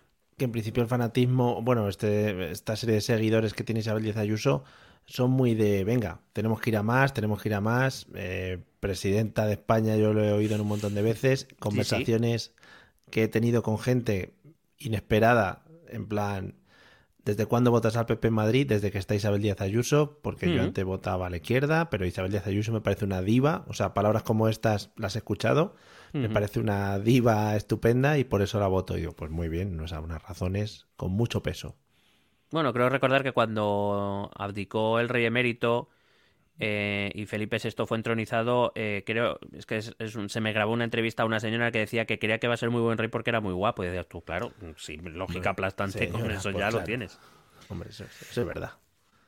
Em, pero ¿qué es lo que te digo, no? Que Ayuso puede ser muy poderosa por el respaldo social que tiene, que es un respaldo muy fuerte, pero que Casado, siendo un líder débil, tiene los resortes del partido. Es decir, no es el rival más débil. Tiene, tiene muchos, muchos mecanismos, por ejemplo, un expediente sancionador para suspender la de militancia e impedir que se pueda presentar al Congreso del PP de Madrid, por ejemplo. Muy rico, muy rico. Em, Claro, la, la cuestión está en que Ayuso, lo que te voy a decir puede que te rompa la cabeza. Es una opinión, ¿vale? Es una opinión Vale. y como tal tiene una validez que es básicamente ninguna. O sea, Bueno. no tiene más validez que ninguna, es una opinión simplemente. Sí, sí. Pero creo que a lo mejor Ayuso lo que está intentando es hacerse un Pedro Sánchez. Oh, Te has quedado loco, ¿eh? a ver, por favor. Eh, ¿Tú te acuerdas lo que- ¿Tú te acuerdas el Jardín Máximo? Hombre, fue precioso, sí. El partido intentó cargarse a Pedro Sánchez. Sí. Pero Pedro Sánchez tenía mucho respaldo de la militancia. Sí. Y se Fue con su coche. Y se fue con su coche Ah. por ahí. Y salieron todos luego abrazándose en, en Ferran, ¿no? Creo recordar, en plan, qué bien nos lo hemos pasado todos juntos, pero vosotros os vais a vuestra puta casa y yo, pues lo que sea, me quedo aquí, ¿no? Claro. Claro, al final, ¿por qué? Porque el respaldo de la militancia del partido le hizo ganar unas primarias. Sí. ¿Se presentará Isabel Díaz Ayuso a, la, a Hostia. unas primarias a nivel nacional? Estaría guapo. Que ahí, también te digo, quizá podría ser un Pedro Sánchez o un Errejón, ¿no? Según como lo veamos, puede ser los dos, Bueno, puede, puede, claro. los dos puede. lados. Claro. Eh, por cierto, igual que eh, bueno, bautizamos el jardín máximo del PSOE y todo el mundo eh, se quedó con eso. A lo mejor no tiene tanto tirón de marketing, pero me ha gustado llamar a esto el prodigioso parterre Uy, qué bonito. de PP, el prodigioso parterre. Sí, muy bonito el prodigioso parterre, ¿vale? Sí. Eh, también te digo, vamos a, a otro punto importante. Lo de contactar con un detective para conseguir determinada documentación fiscal, sabiendo que es Sí. ilegal porque son documentos protegidos, Oh, buenísimo. vamos a decir, vamos a decir, sobre todo teniendo el partido antecedentes. Bueno, porque vamos a decir que una buena idea no ha sido. No. Además, eh, a mí el tema detective me suena como muy añejo, ¿no? Como vamos a contratar aquí a un detective con gabardina y sombrero, y ¿no? sombrero, efectivamente, y un periódico con agujeros. Que el otro día en la asamblea, no sé si fue en la asamblea o en el En la Congreso, Asamblea de Madrid fue, sí. el de Más Madrid, ¿no? Se puso Eh, que otra cosa no, pero son unos graciosos todos. Sí, aquí la, la risa, eso siempre. Madre mía. Bueno, digo que contratar un detective privado. O sea, yo no tengo pruebas. El, el PP lo niega. Luego ha aparecido un señor mayor diciendo que Sí, que él dirige una empresa y que le han contactado. Bueno, él Eh. dice que le ha contactado una empresa relacionada con el PP. Que digo yo, ¿cómo alguien está relacionado con el O sea, tú te presentas y dices, hola, mira, soy tal, soy. mm, a- Bueno. llamo de parte de la empresa esta que está relacionada con el PP. ¿O cómo Recordemos al pequeño Nicolás. El pequeño Nicolás estaba Eso relacionado con la monarquía, o sea que también te digo ahí. Eso es verdad. Bueno, entonces, em, no tengo dudas de que probablemente a alguien dentro del Partido Popular se le haya ocurrido que eso era una buena idea. Dejar eso en manos de Ángel Carromero. Bueno, eso ya es denotable. El experto, es que es el experto dentro del partido, también te digo, ¿no? El fontanero le llaman, cuidado. También te digo que no toque más tubería que, la lía. Hay que decir que Ángel Carromero, que era es la bueno, era porque ha dimitido, eh, era la mano derecha de eh, Almeida en el ayuntamiento, pero que era muy, muy cercano a Pablo Casado. Bueno, sigue siendo, mm. supongo. El que se hizo famoso por lo de Cuba, por el accidente que mató a Osvaldo Payá, el ah. principal líder de la oposición cubana. Ha dimitido, pues, estoy harto ya de vuestras mierdas, no me metéis más en mierda de estas vuestras y se ha pirado. Bueno, bueno, vamos a ver. Mm, cuidado con Carromero, ¿eh? O sea, yo, si tú me dices, te apuntan con una pistola y dices, ¿tú crees que Carromero ha hecho algo, vamos a llamarlo, regulín? Por lo que sea. Si yo tengo una pistola en la cabeza, yo digo sí. O sea, así te lo digo. Vale. Bueno, pues eso ya es denotable. Deslizar todo esto sin tener ni una prueba es, de sobresaliente. O sea, es de sobresaliente, macho.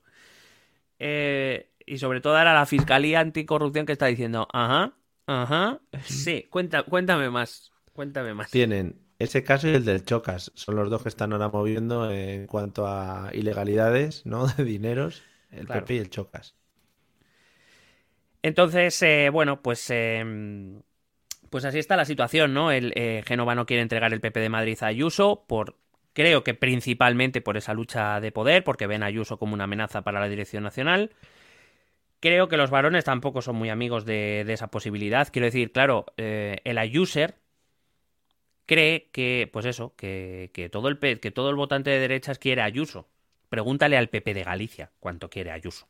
Pregúntale a Núñez Feijo. Que ni le va ni le viene, claro, en principio. Bueno, sí, sí le viene, porque una. O sea, imagínate a Ayuso de Dirección Nacional. Ya, ya. Que le, le, tiene que decir a él cositas. Sí. Y porque, el, y porque el, el, presidente nacional tiene, repito, coge los controles de la, de la estructura de la, de la, de la empresa, va a decir, del partido. Y entonces tiene unos resortes de poder que nadie más tiene, claro, eso es así. eh, aparte, como digo, eh, Isabel Díaz Ayuso le ha dado ese relato. El PP de Madrid en los últimos años ha sido lo que ha sido. Eh, y, y, es verdad que Casado vende esta idea y no la otra pero es una idea que, le tienes que comprar. Quiero decir, es que, eh, es que el PP de Madrid ha sido un desastre. Un desastre de corrupción. Y que Pablo Casado salga y diga, es que no quería convocar un congreso que seguramente va a ganar una persona que tarde o temprano va a salir con acusaciones de corrupción otra vez en el PP de Madrid, otra vez, una candidata que he puesto yo cuando nadie la conocía. Repito, no creo que sea la razón principal, pero es una idea comprable. Y Ayuso, con este victimismo de no quiero enseñar papeles, de etcétera, lo está alimentando. No sé, por eso digo que, yo no sé si, si, si ha medido bien lo que, lo que tenía entre manos. Eh, yo, por ejemplo, claro, eh, me lo preguntabas antes, eh, si Ayuso accediera a la presidencia del PP de Madrid es como cuando Mario se comía la seta en el videojuego. Sí, o sea, se, hace gorda, se hace gorda. Sí. Y, o se toma la flor que empieza a parpadear y nada le destruye. Y tira rayos. claro, porque el, porque el, PP de Madrid tiene acceso a muchos recursos, a muchos recursos. Y todos, o sea, todos lo sabemos, el PDP de Madrid desde Esperanza, bueno, incluso me atrevería a decir antes, acuérdate cuando había aquella lucha entre Esperanza Aguirre y Alberto Ruiz Gallardón, oh, dentro del PP de Madrid, claro. Em, en el, PP de Madrid siempre es un dolor de cabeza para, el líder nacional, porque se le escapa de las manos, y, el casado no quiere que se le escape de las manos, y sabe que con Ayuso no es que se le escape, es que, es que ni lo ve, ni lo ve. Es que ahora, por ejemplo, que comentas lo de Gallardón y Aguirre, Mm, sí que es verdad que en esa época quizás se veía como una medio lucha entre comunidad y ayuntamiento, ¿no? Aun siendo del mismo partido político, pero ahora sí que la sensación que da, quizás es que si Ayuso se pone, se come Almeida con patatas, es decir, ahora mismo Almeida... Se come al que, se, come al que le ponga por delante. Por eso te digo. Claro, eh, esa es otra de las cosas que Bueno, esa es una cosa más que Casado no sabe gestionar. Eh, es que, vale, que, o sea, imagínate que entiendo tu postura. Entiendo lo de Sí. que lo ves como una amenaza, que la ves como una traidora, porque tú confiaste en ella y ahora va para su puñetera bola, no te hace ni caso, te deja constantemente en posición de debilidad. eh, el tema de la corrupción, las sospechas. Venga, te lo compro. Pero chico, mide, mide, que es que es uno de tus principales activos políticos. O sea, quiero decir, es que yo creo que después de Feijó es la, es la que mejor resultado tiene. Que eso vale algo, o sea, que tú tengas y que el votante no entiende estas cosas. Estás, estás diciendo, joder, eh, eh, Ayuso tiene un respaldo de la leche, resulta que supuestamente el Partido Popular quiere echar a Pedro de la Moncloa y a los filoetarras y a los comunistas, bueno, esto porque sabes que es que lo dicen siempre, la, Sí, la de siempre. Eh, y resulta que la Dirección Nacional del Partido Popular se quiere cargar a una de las personas que más éxito tienen dentro del Partido Popular, que probablemente tenga más éxito electoral que el propio presidente nacional. Eso a un votante o a un militante incluso, explícaselo porque no lo va a entender. Ya. Porque no lo va a entender. Y menos si no tienes pruebas para decir, no, es que no quería esto porque mira lo que ha hecho. Ya. Pero es que tampoco tienes esas pruebas. Porque si tuvieras pruebas entiendo que hubieras actuado de otra manera. Ujú. La que sí. Claro. Bueno. Y aquí es donde el PP quizá necesite un tipo de figura un poco más mesiánica. Una figura que venga a traer paz al Partido Cuidado. Popular. Cuidado. Figura del pasado, presente, no conocida. ¿Por dónde van Bueno. los tiros? Bueno, eh, supongo que alguien le habrá preguntado a José María. Hombre, Joseph Mary. Yeah. Eh, pero bueno, yo creo que mm, en este, en la búsqueda de una especie de Salomón que venga a apaciguar al partido, que, que sea una figura de más o menos de consenso dentro del partido y demás, que sea respetada y que tenga resultados, es decir, que tenga la, tanto el respeto del resto de varones, o de casi todos los varones, no sé, Ayuso a quien respeta y a quien no, eh, que tenga el respeto del resto de varones, que sea una figura de referencia dentro del Partido Popular, que, cuya figura no esté cuestionada ni dentro ni fuera del Partido Popular y que además cuente con un respaldo de resultado, evidentemente todas las miradas se giran al de siempre, que es a Núñez Feijó. Sí. No sé si Núñez Feijóo se querrá meter, esta vez no se metió antes, en su momento no se metió, no sé si querrá meter en este jardín. Sí que te voy a decir una cosa que a mí, a mí me ha llamado la atención. Esta tarde cuando le han preguntado ha dicho que evidentemente ha criticado, ha dejado caer Casado Cárgate a Teodoro, Ah, muy bien. porque él considera que se... No, porque él dice se ha gestionado muy mal el asunto y es que Sí. se, se ha gestionado como el puto culo, es que esto es así Sí. digamos que eh, Núñez Feijóo lo que dice es o te vas tú o echas a Teodoro. Alguien, alguien tiene que dimitir por esto. Em, se ha cuidado muy... Es verdad que algunos periódicos muy pro Ayuso han querido deslizar como que eh, Feijóo se ponía del lado de Ayuso, pero si tú escuchas las declaraciones completas de Feijóo, Feijóo se cuida muy mucho de decir que, hay, mm, que, que está del lado de Ayuso. Porque de hecho él, es verdad que lo que dice cuando dice hay que eh, hay que buscar responsabilidades por la mala gestión de este asunto, pero él lo primero que dice es por supuesto que estoy con el presidente casado. No dice por supuesto que Ayuso tiene razón. No, no, no, no van por ahí los tiros. Y sabe él. Y se ha puesto, y se ha puesto una camiseta ahí. Lo, lo, lo. No, claro. Em, pero ha dicho una cosa que a mí me ha resultado muy curiosa.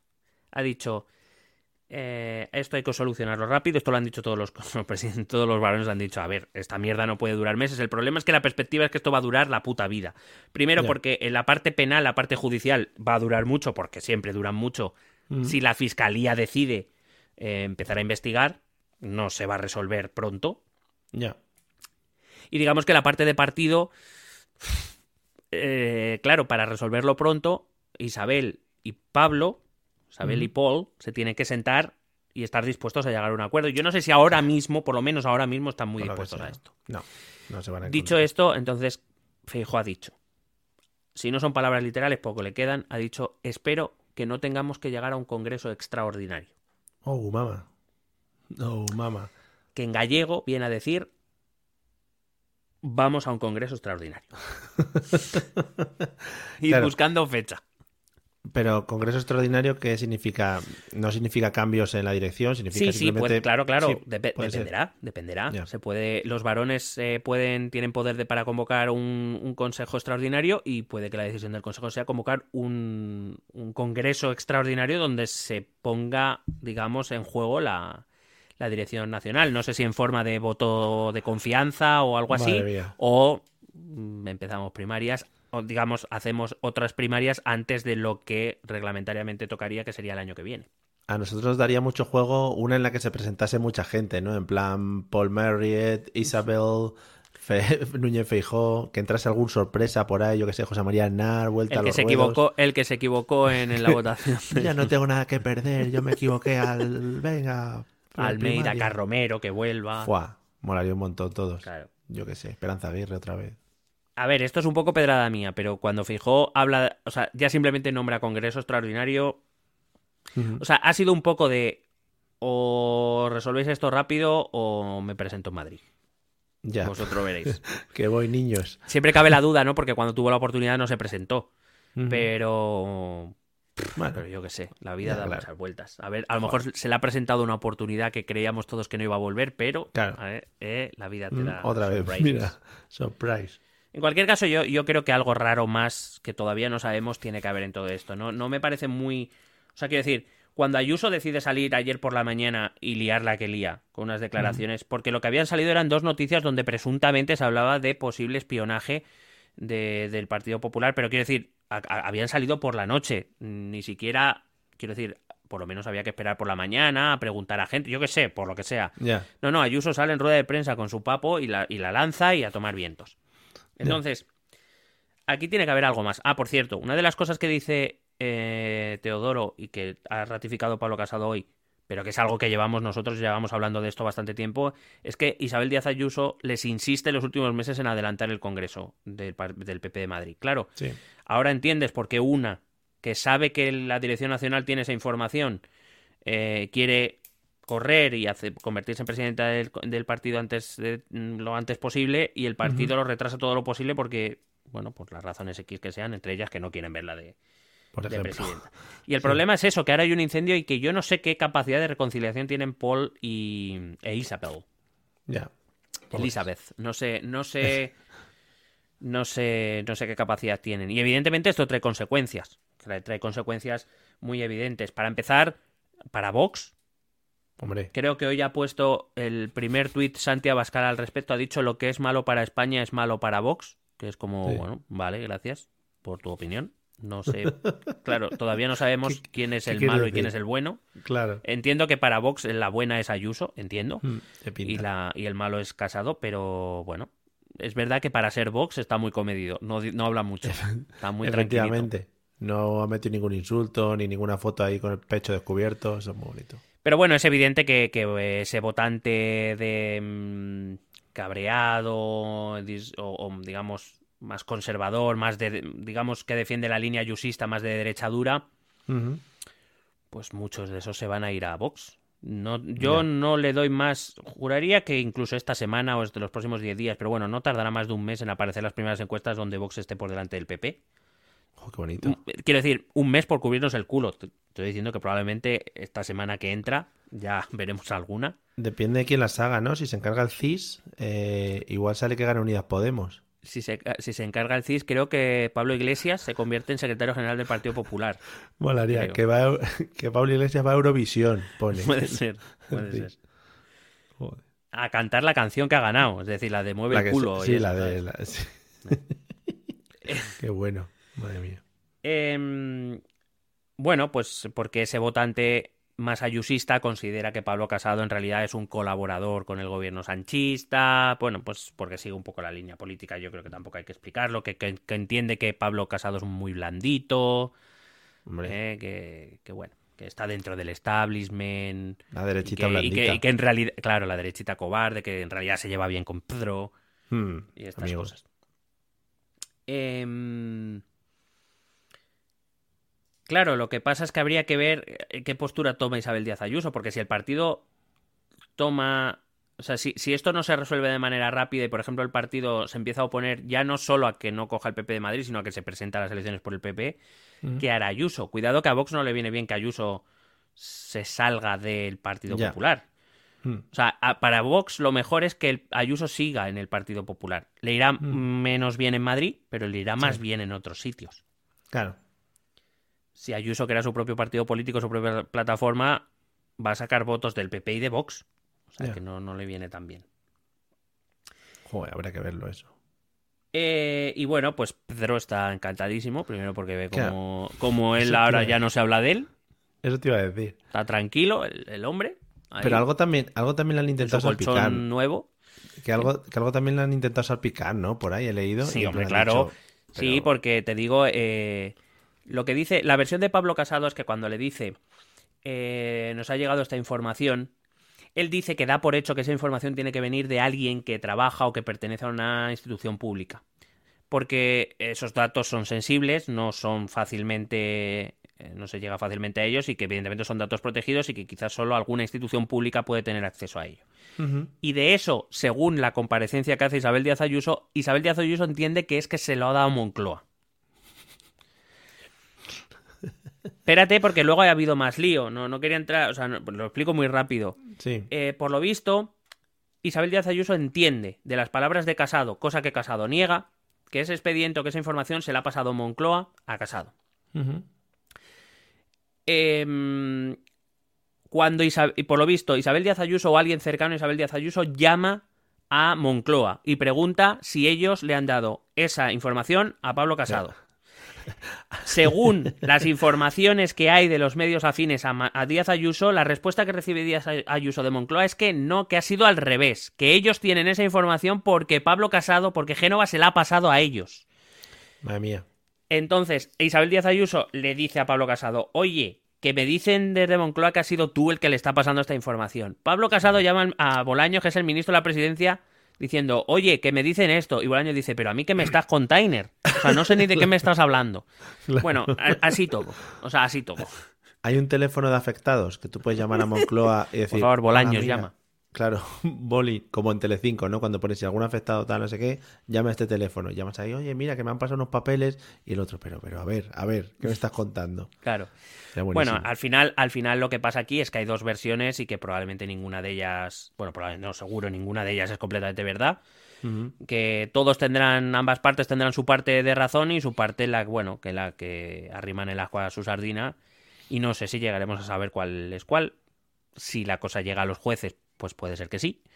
Y si no, pues entiendo que no. Que cada uno seguirá defendiendo su versión y a ver cómo demuestras cuál es cuál. Y te iba a decir que Pedro, pues eso, Pedro está encantado porque ahora mismo nadie habla de él, nadie se queja de los sus tratos con los bilduetarras. Sí. Em, y bueno, además, pues evidentemente sabe que con esto Vox se, va a has fortale- dicho. Vox se va a fortalecer, Sí. con lo cual pues vo- podrá volver a llamar ¿no? a la concentración del voto para parar a Vox. Sabe que le va a ayudar esto, le va a ayudar a subir las encuestas porque el voto de izquierda se va a concentrar más en el Partido Socialista. Va a haber más movilización de voto por parte del voto de izquierdas, si es Vox la principal amenaza y no el PP. Pues eh, nada, está diciendo, le ha dicho a la mujer compra otro colchón, que, Claro, que nos quedamos. que lo mismo nos vamos a quedar aquí otros cuatro años. Joder, qué guay. Y nada, habrá que ver, por ejemplo, hoy ha habido otra, otro dato curioso, iban a salir a dar explicaciones por parte de la Comunidad de Madrid eh, el consejero de Economía, Fernández Lasqueti, el consejero de Sanidad, eh, Ruiz Escudero, y el consejero de Presidencia, eh, Enrique López. Enrique López eh, es la, aquí es la, a ver, Lasqueti y, y Ruiz Escudero son muy ayusistas y evidentemente han salido a dar la cara por Isabel, eh, como no podía ser de otra manera. Evidentemente, además es que son parte de su gobierno. Pero Enrique López también forma parte del gobierno de la Comunidad de Madrid. Pero hay que decir que Enrique López es el responsable de justicia del PP a nivel nacional. Por ejemplo, cuando hemos escuchado estos meses que eh, el PSOE y el PP negociaban lo del Consejo General del Poder Judicial, no sé qué, quien negocia Sí. por parte del Partido Popular es Enrique López. Claro, eh, Enrique López estaba convocado a dar la rueda de prensa para defender las tesis ayusistas y por lo que se ha dicho que él no iba a salir. Que tenía problemas de agenda, ha dicho, pero que no iba a salir. Ay, es que me he hecho un esguince. Claro. He hecho un esguince al... Es que me he quedado encerrado en el cuarto de la fregona. Vaya, perdonad. Hay muchos cargos todavía del partido que no han dicho y no creo que digan esta boca en mía. Yo creo que están esperando todos a ver qué pasa aquí antes de movilizarme. Porque una de las cosas que a veces también se nos olvida o que a lo mejor, y en este caso, por eso me, no, digo, eh, no es una crítica, es simplemente que creo que ha medido mal la fuerza Ayuso. Repito, es que hay mucha gente que, que se va a esperar, que no, va, no, no se va a poner detrás de Ayuso, incluso aunque pueda claro pensar que ella tiene razón o que ella es una mejor candidata o una mejor lideresa que, Pablo Casado. Porque ponerte de un lado determinado, ponerte del lado de Ayuso en concreto, sabiendo que Casado y Teodoro controlan todo el aparato del partido y que tienen opciones de joderle la vida política. Eh, si yo me pongo del lado de Ayuso y la dirección general gana, la dirección nacional gana, ya me puedo despedir de mi carrera política. Claro.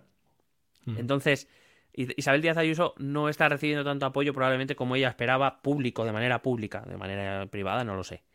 Pero no tanta gente se va a enfrentar a la dirección nacional. No lo van a hacer.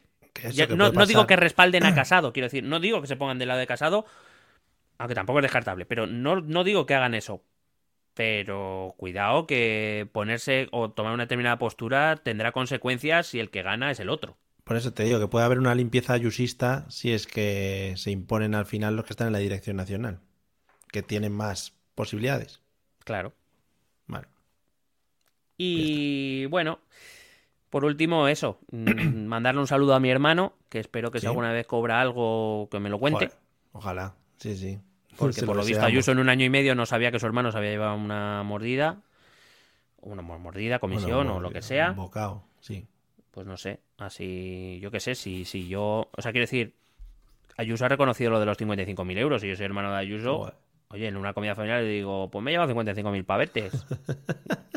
pues mira, Isa, por lo que sea, a este invito yo. Mira, estoy, estoy goloso hoy. ¿Te acuerdas del Adrián, el del pueblo? Pues fíjate. ¿Qué te, pues ¿Qué te parece? Anda, ¿Eh? si hablé yo con él otro día, sí, que por Facebook. Claro, aquí la, cuestión es esa, que, yo no sé si vamos a llegar a saber, por lo menos no creo que en el corto plazo sepamos quién tiene razón, no sé si, no sé si, si uno dice la verdad y el otro miente, no sé si los dos mienten, no sé si los dos dicen la verdad, es decir, que uno la ha espiado y que la otra, y que la otra ha tenido que ver, no sé, no sé, no, no sé, pero esto desde luego pinta de acabar bien, bueno, sobre todo pinta de acabar pronto no tiene. En fin de semana estas cosas no se mueven, ¿no? Esto esperaremos al lunes. Pues nunca se sabe, chico, porque yo qué sé. Para convocar una rueda de prensa siempre se puede hacer en cualquier momento. Joder, también los periodistas que vayan a las ruedas de prensa estas tienen que estar un poco hasta el, hasta el pirri ya, ¿eh? En plan, otra vez, venga, ahí para la Comunidad de Madrid, venga, venga, venga, venga para Génova, vale, venga, ya, venga, venga hombre, online. en fin. Y luego nada, ahí estaba el pobre Rejón queriendo hablar en el Congreso y no había nadie. Claro, en plan, oye, que esto hay que seguir gobernando. Mira, Íñigo, hijo, o sea, lo de gobernar ya está en un segundo plano, muchacho. Que no sabes dónde estamos. Esto es política, política entretenimiento. ¿Sabes? Aquí lo de gobernar y eso, pues hombre, chico, tú es que eres un idealista. Es que de verdad. Esto, es el chiringuito de la política. Claro, joder. Estaría precioso. Tú eres un soso. Por las noches, que se pusieran ahí en un rondo, rollo el chiringuito, y todos ahí a pegarse, pim, pam, no sé qué, tú, las mordidas. Bueno. Muy bien. Y nada, pues eso te cuento. No sé si hemos aclarado algo. Lo que sí, digo es que hay, hay, muchas preguntas que veremos si se responden. Algunas se responderán, otras probablemente no. Ya te digo, salvo que entre la justicia. Que. pues mira, que pagamos mascarillas más caras, la situación era difícil y yo creo que no es lo más grave. También, vuelvo a repetir, estaría bien que se revisase todos los contratos, no solo de la comunidad, de la Comunidad de Madrid, de la Comunidad de Galicia, del Gobierno Central, del Ministerio de Sanidad y de quien sea Sí. Estaría bien, ¿no? Por saber qué han hecho con nuestro dinero. y sí, una última reflexión que me ha parecido muy interesante. Yo, em, eh, cuando, mm, cuando veía el fútbol con mi tío que en paz descanse, siempre eh, llegábamos a una conclusión cuando discutíamos por él era muy antimadridista y yo soy madridista y entonces discutíamos de buen rollo o sea nunca porque con mi tío se podía hablar de fútbol no nos poníamos Joder, eh, rara también ¿eh? claro claro eh, entonces siempre llegamos a la conclusión que es, bueno, tú para saber si esto es penalti o no, imagínate que eh, se lo hacen al otro equipo. Es decir, si yo soy del Madrid y veo que hay un penalti sobre el Madrid, ¿qué, qué diría si eso pasa en el área del Madrid? Pues si Mm. digo, pues esto no, si es contra el Madrid diría no es penalti, pues no puedo pedir penalti para mi equipo. Sí. ¿Sabes? Es como un poco para ponernos en esa situación de.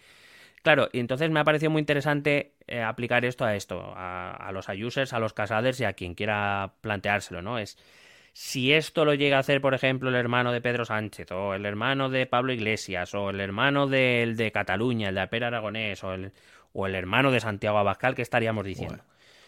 Y así un poco, yo creo que es una manera de alcanzar la honestidad, ¿no? O sea, porque yo sé que la user defiende a Ayuso a muerte, pero si esto mismo, aunque solo fuera, me refiero, aunque solo fuera esta nube de sospecha, aunque fuera algo legal, ¿qué estaría diciendo, o qué estarías diciendo, querido oyente, Sí. si eso pues hubiese ocurrido en el bando que menos te gusta? Probablemente pues estarías montando en cólera. Yo creo que aquí lo, lo- lo importante siempre para una buena democracia, eh, para esa buena democracia que todos los- nuestros políticos, de- desde la izquierda a la derecha de todo el espectro político, dicen que quieren, pero que pocos practican, tiene una cosa que ver que es la transparencia. Y repito, mm, sin presuponer que ha hecho, y que repito, que yo creo que incluso que puede ser legal lo que ha pasado, pero si es legal y es ético, lo demuestras y ya está. Al final hay que tener en cuenta que eh, un cargo público es elegido por votación, es decir, es la, es la ciudadanía, eh, te haya votado o no, pero bueno, es la ciudadanía la que te otorga una confianza. Pues tú eres un cargo de elegido por confianza porque no sabemos lo que va a hacer, te elegimos porque pensamos que vas a ser un buen gestor, pero confiamos en que vas a ser un buen gestor. Creo que el, el responsable político, el responsable público, tiene que dar explicaciones cuando la ciudadanía se lo requiera. Esto arroja una mínima o máxima, dependiendo del punto de vista que lo mires, eh, sombra de duda o de sospecha. Acláralo. Acláralo y ya está. Si no has hecho nada malo, ya está, lo aclaras, punto y se acaba. Incluso fíjate, si no hay mala fe y por lo que sea, o es algo que no es bonito de ver, o algo que no es edificante o ejemplar, pues chico, que devuelva los 55.000 euros y ya está. Si no creo que el hermano de Isabel Claro. Díaz Ayuso se vaya a morir de hambre. Si ese es el gran problema, me refiero. Siempre hay soluciones mejor que esconder, no decir, yo es que a mi hermano no le voy a pedir información, yo es que voy a contratar un detective para que busque la información. Chico, es que parece esto, parece Peaky Blinders esto. o sea, Hombre, joder, cuidado, eh. cuidado.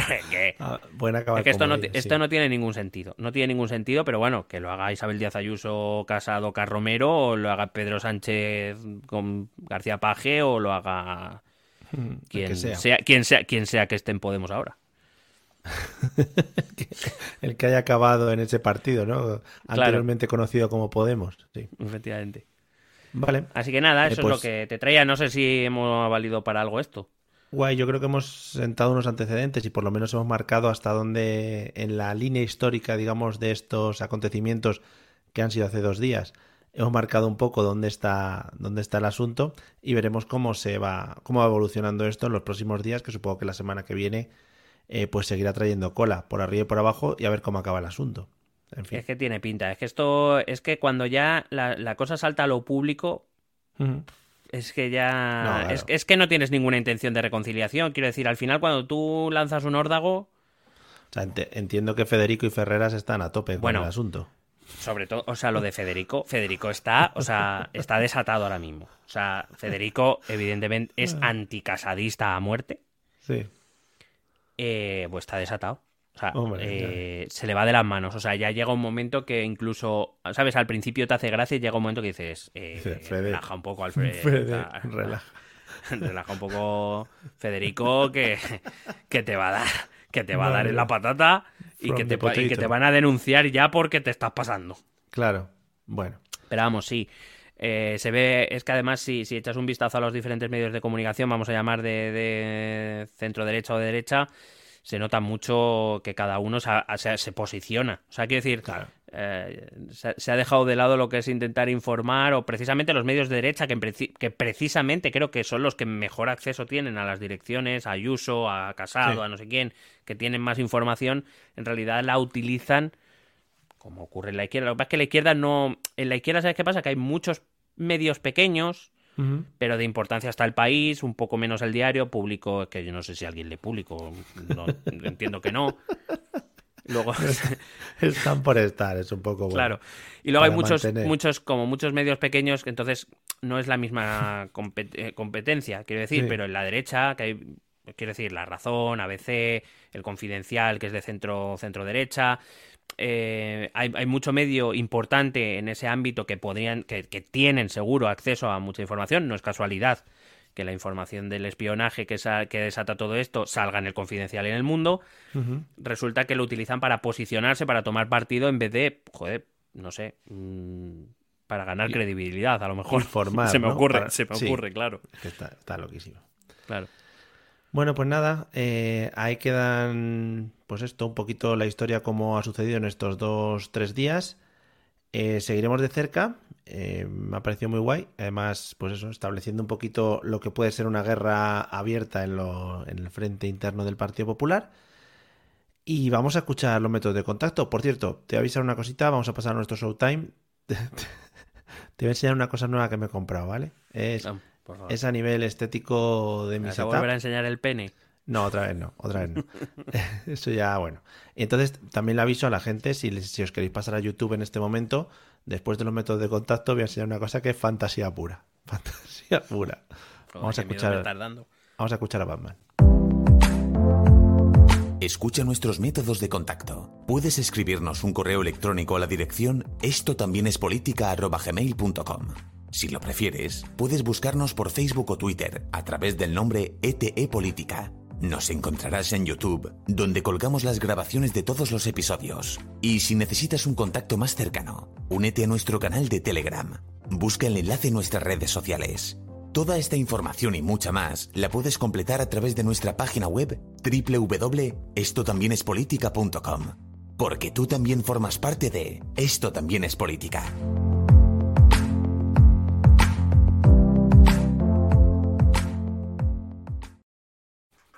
Efectivamente. Mira, ¿qué te parece mis nuevas lucecitas? Mira lo que tengo, ¿eh? Bueno, para los que no lo vean, eh, estamos eh, grabamos nuestros vídeos en YouTube y tal. Y eh, bueno, para ambientar un poquito mi setup, todavía lo tengo que colocar en algún sitio guay. Pero tengo unas lucecitas como navideñas que lucen por detrás mío. Las voy a intentar para, para temas de sombras y eso, porque estoy buscando una iluminación más profesional, ¿vale? Ya no solo para este podcast, que para mí es el núcleo central de mi día a día, sino para otros proyectos en los que ando, en los que ando inmiscuido, ¿vale? Ah, pero a lo mejor para ¿Qué te que funcione bien tienes que reducir un poco la luz, la otra luz, ¿no? Espera, vamos a reducir un poco la otra luz. Porque Ya quiero digo, está- decir, claro, porque quiero decir, ahora mismo con esa potencia de luz blanca, No se ve, ¿no? eh, parece que en realidad es que tu cámara va mal. Espera, vamos a hacer... Mira, ¿qué te parece? Hombre, hombre, hombre, hombre, hombre. ¿Qué te parece? ¿Crees que esto ahora mismo ya estoy para ser streamer? Yo, eh, por favor, eh, Patreons. Eh, Queremos, necesitamos Patreons para que Mario se pueda poner detrás también el letrerito iluminado que ponga Mario Girón, ¿sabes? O esto también es política, sí. Lo que pasa es que no me entra, porque yo me he visto los youtubers, se, se ven como mucha habitación. ¿Tú no te has fijado? Tú, Sí. Las cámaras del youtuber se ve como mucha habitación. Porque utilizan perspectiva Ca- caballera. Pe- Perspectiva caballera. Mira, por, por cierto, la luz, eh, te lo voy a enseñar también Uy, para qué que fetazo un acaba de pasar ahí. Claro, porque lo he movido. Es que, mira, Ah. pero tiene, por ejemplo, lo puedes cambiar. Esto es versión party, ¿no? Entonces tiene Ajá. diferentes versiones. Ahora lo pones en versión party. Parece lo mismo. eso es cuando estamos hablando Pero- de algo salserete. Claro, por ejemplo, en nuestros showtimes, pues yo entro como si estuviera en un bar de esos de luces, ¿no? En un bar de luces. en donde hay fin, volquetes. Lo que sea, lo de los volquetes, sí. Eh, pues nada, esto es lo que te quería yo enseñar en nuestro showtime. Pues la verdad es que me ha fascinado y me ha dado mucha envidia. Eh, Mm. Pues nada, prepararé mi, de, mi oficina en casa. Vale, Pues la prepararé con todo el setup. Con luces. claro, para, para Vale. ponerme luces yo también, porque más dan Vale. Eh, ¿Qué te iba a decir? Te iba a decir. eh, animar desde aquí, ya que estamos en la parte del Showtime y en el Showtime de nuestras grabaciones para los Patreon, lo hacemos. Ahora mismo estamos llevando a cabo el Mundial de eh, grupos terroristas. O sea Y, que banda- y bandas aquí- armadas. y bandas armadas.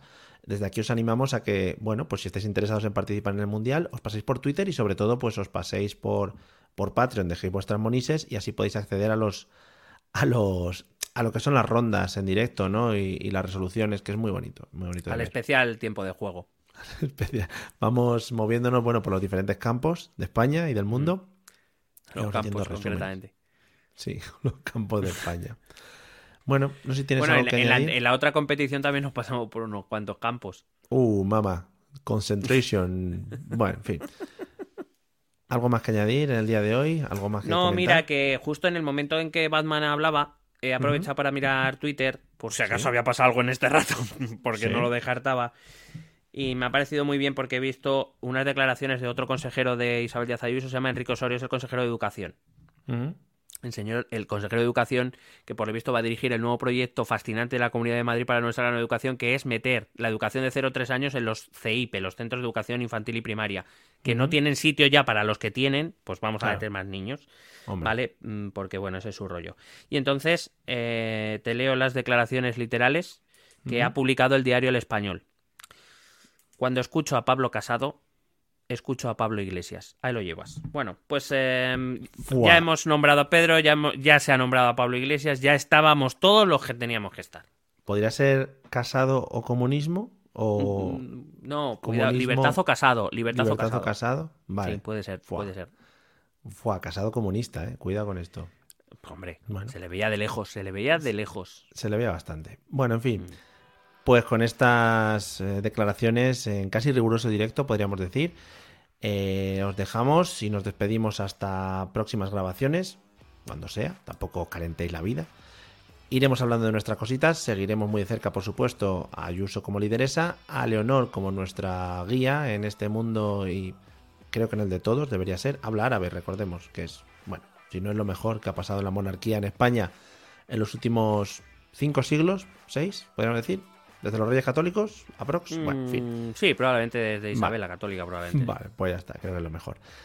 Nos vemos próximamente, amigos. Esperamos que lo hayáis disfrutado, que hayáis aprendido mucho y, sobre todo, os animamos a que lo compartáis con vuestros amigos, familiares por LinkedIn, por Twitter, redes sociales, por TikTok, no, por favor, Por Fotoblog y por Fotoblog y por, y, y por Tinder. y Si por Tinder, MySpace. Por favor, si alguien en Tinder se pone nuestro enlace, que nos haga una captura de Por pantalla favor. y así lo vemos. Y por Twenty también. En Cuidado que Twenty creo que volvía, que he oído yo algo por ahí. Pues me vuelvo. Ahí lo dejo. Nos vemos pronto, amigos. A disfrutar, cuídense. Adiós. Besete.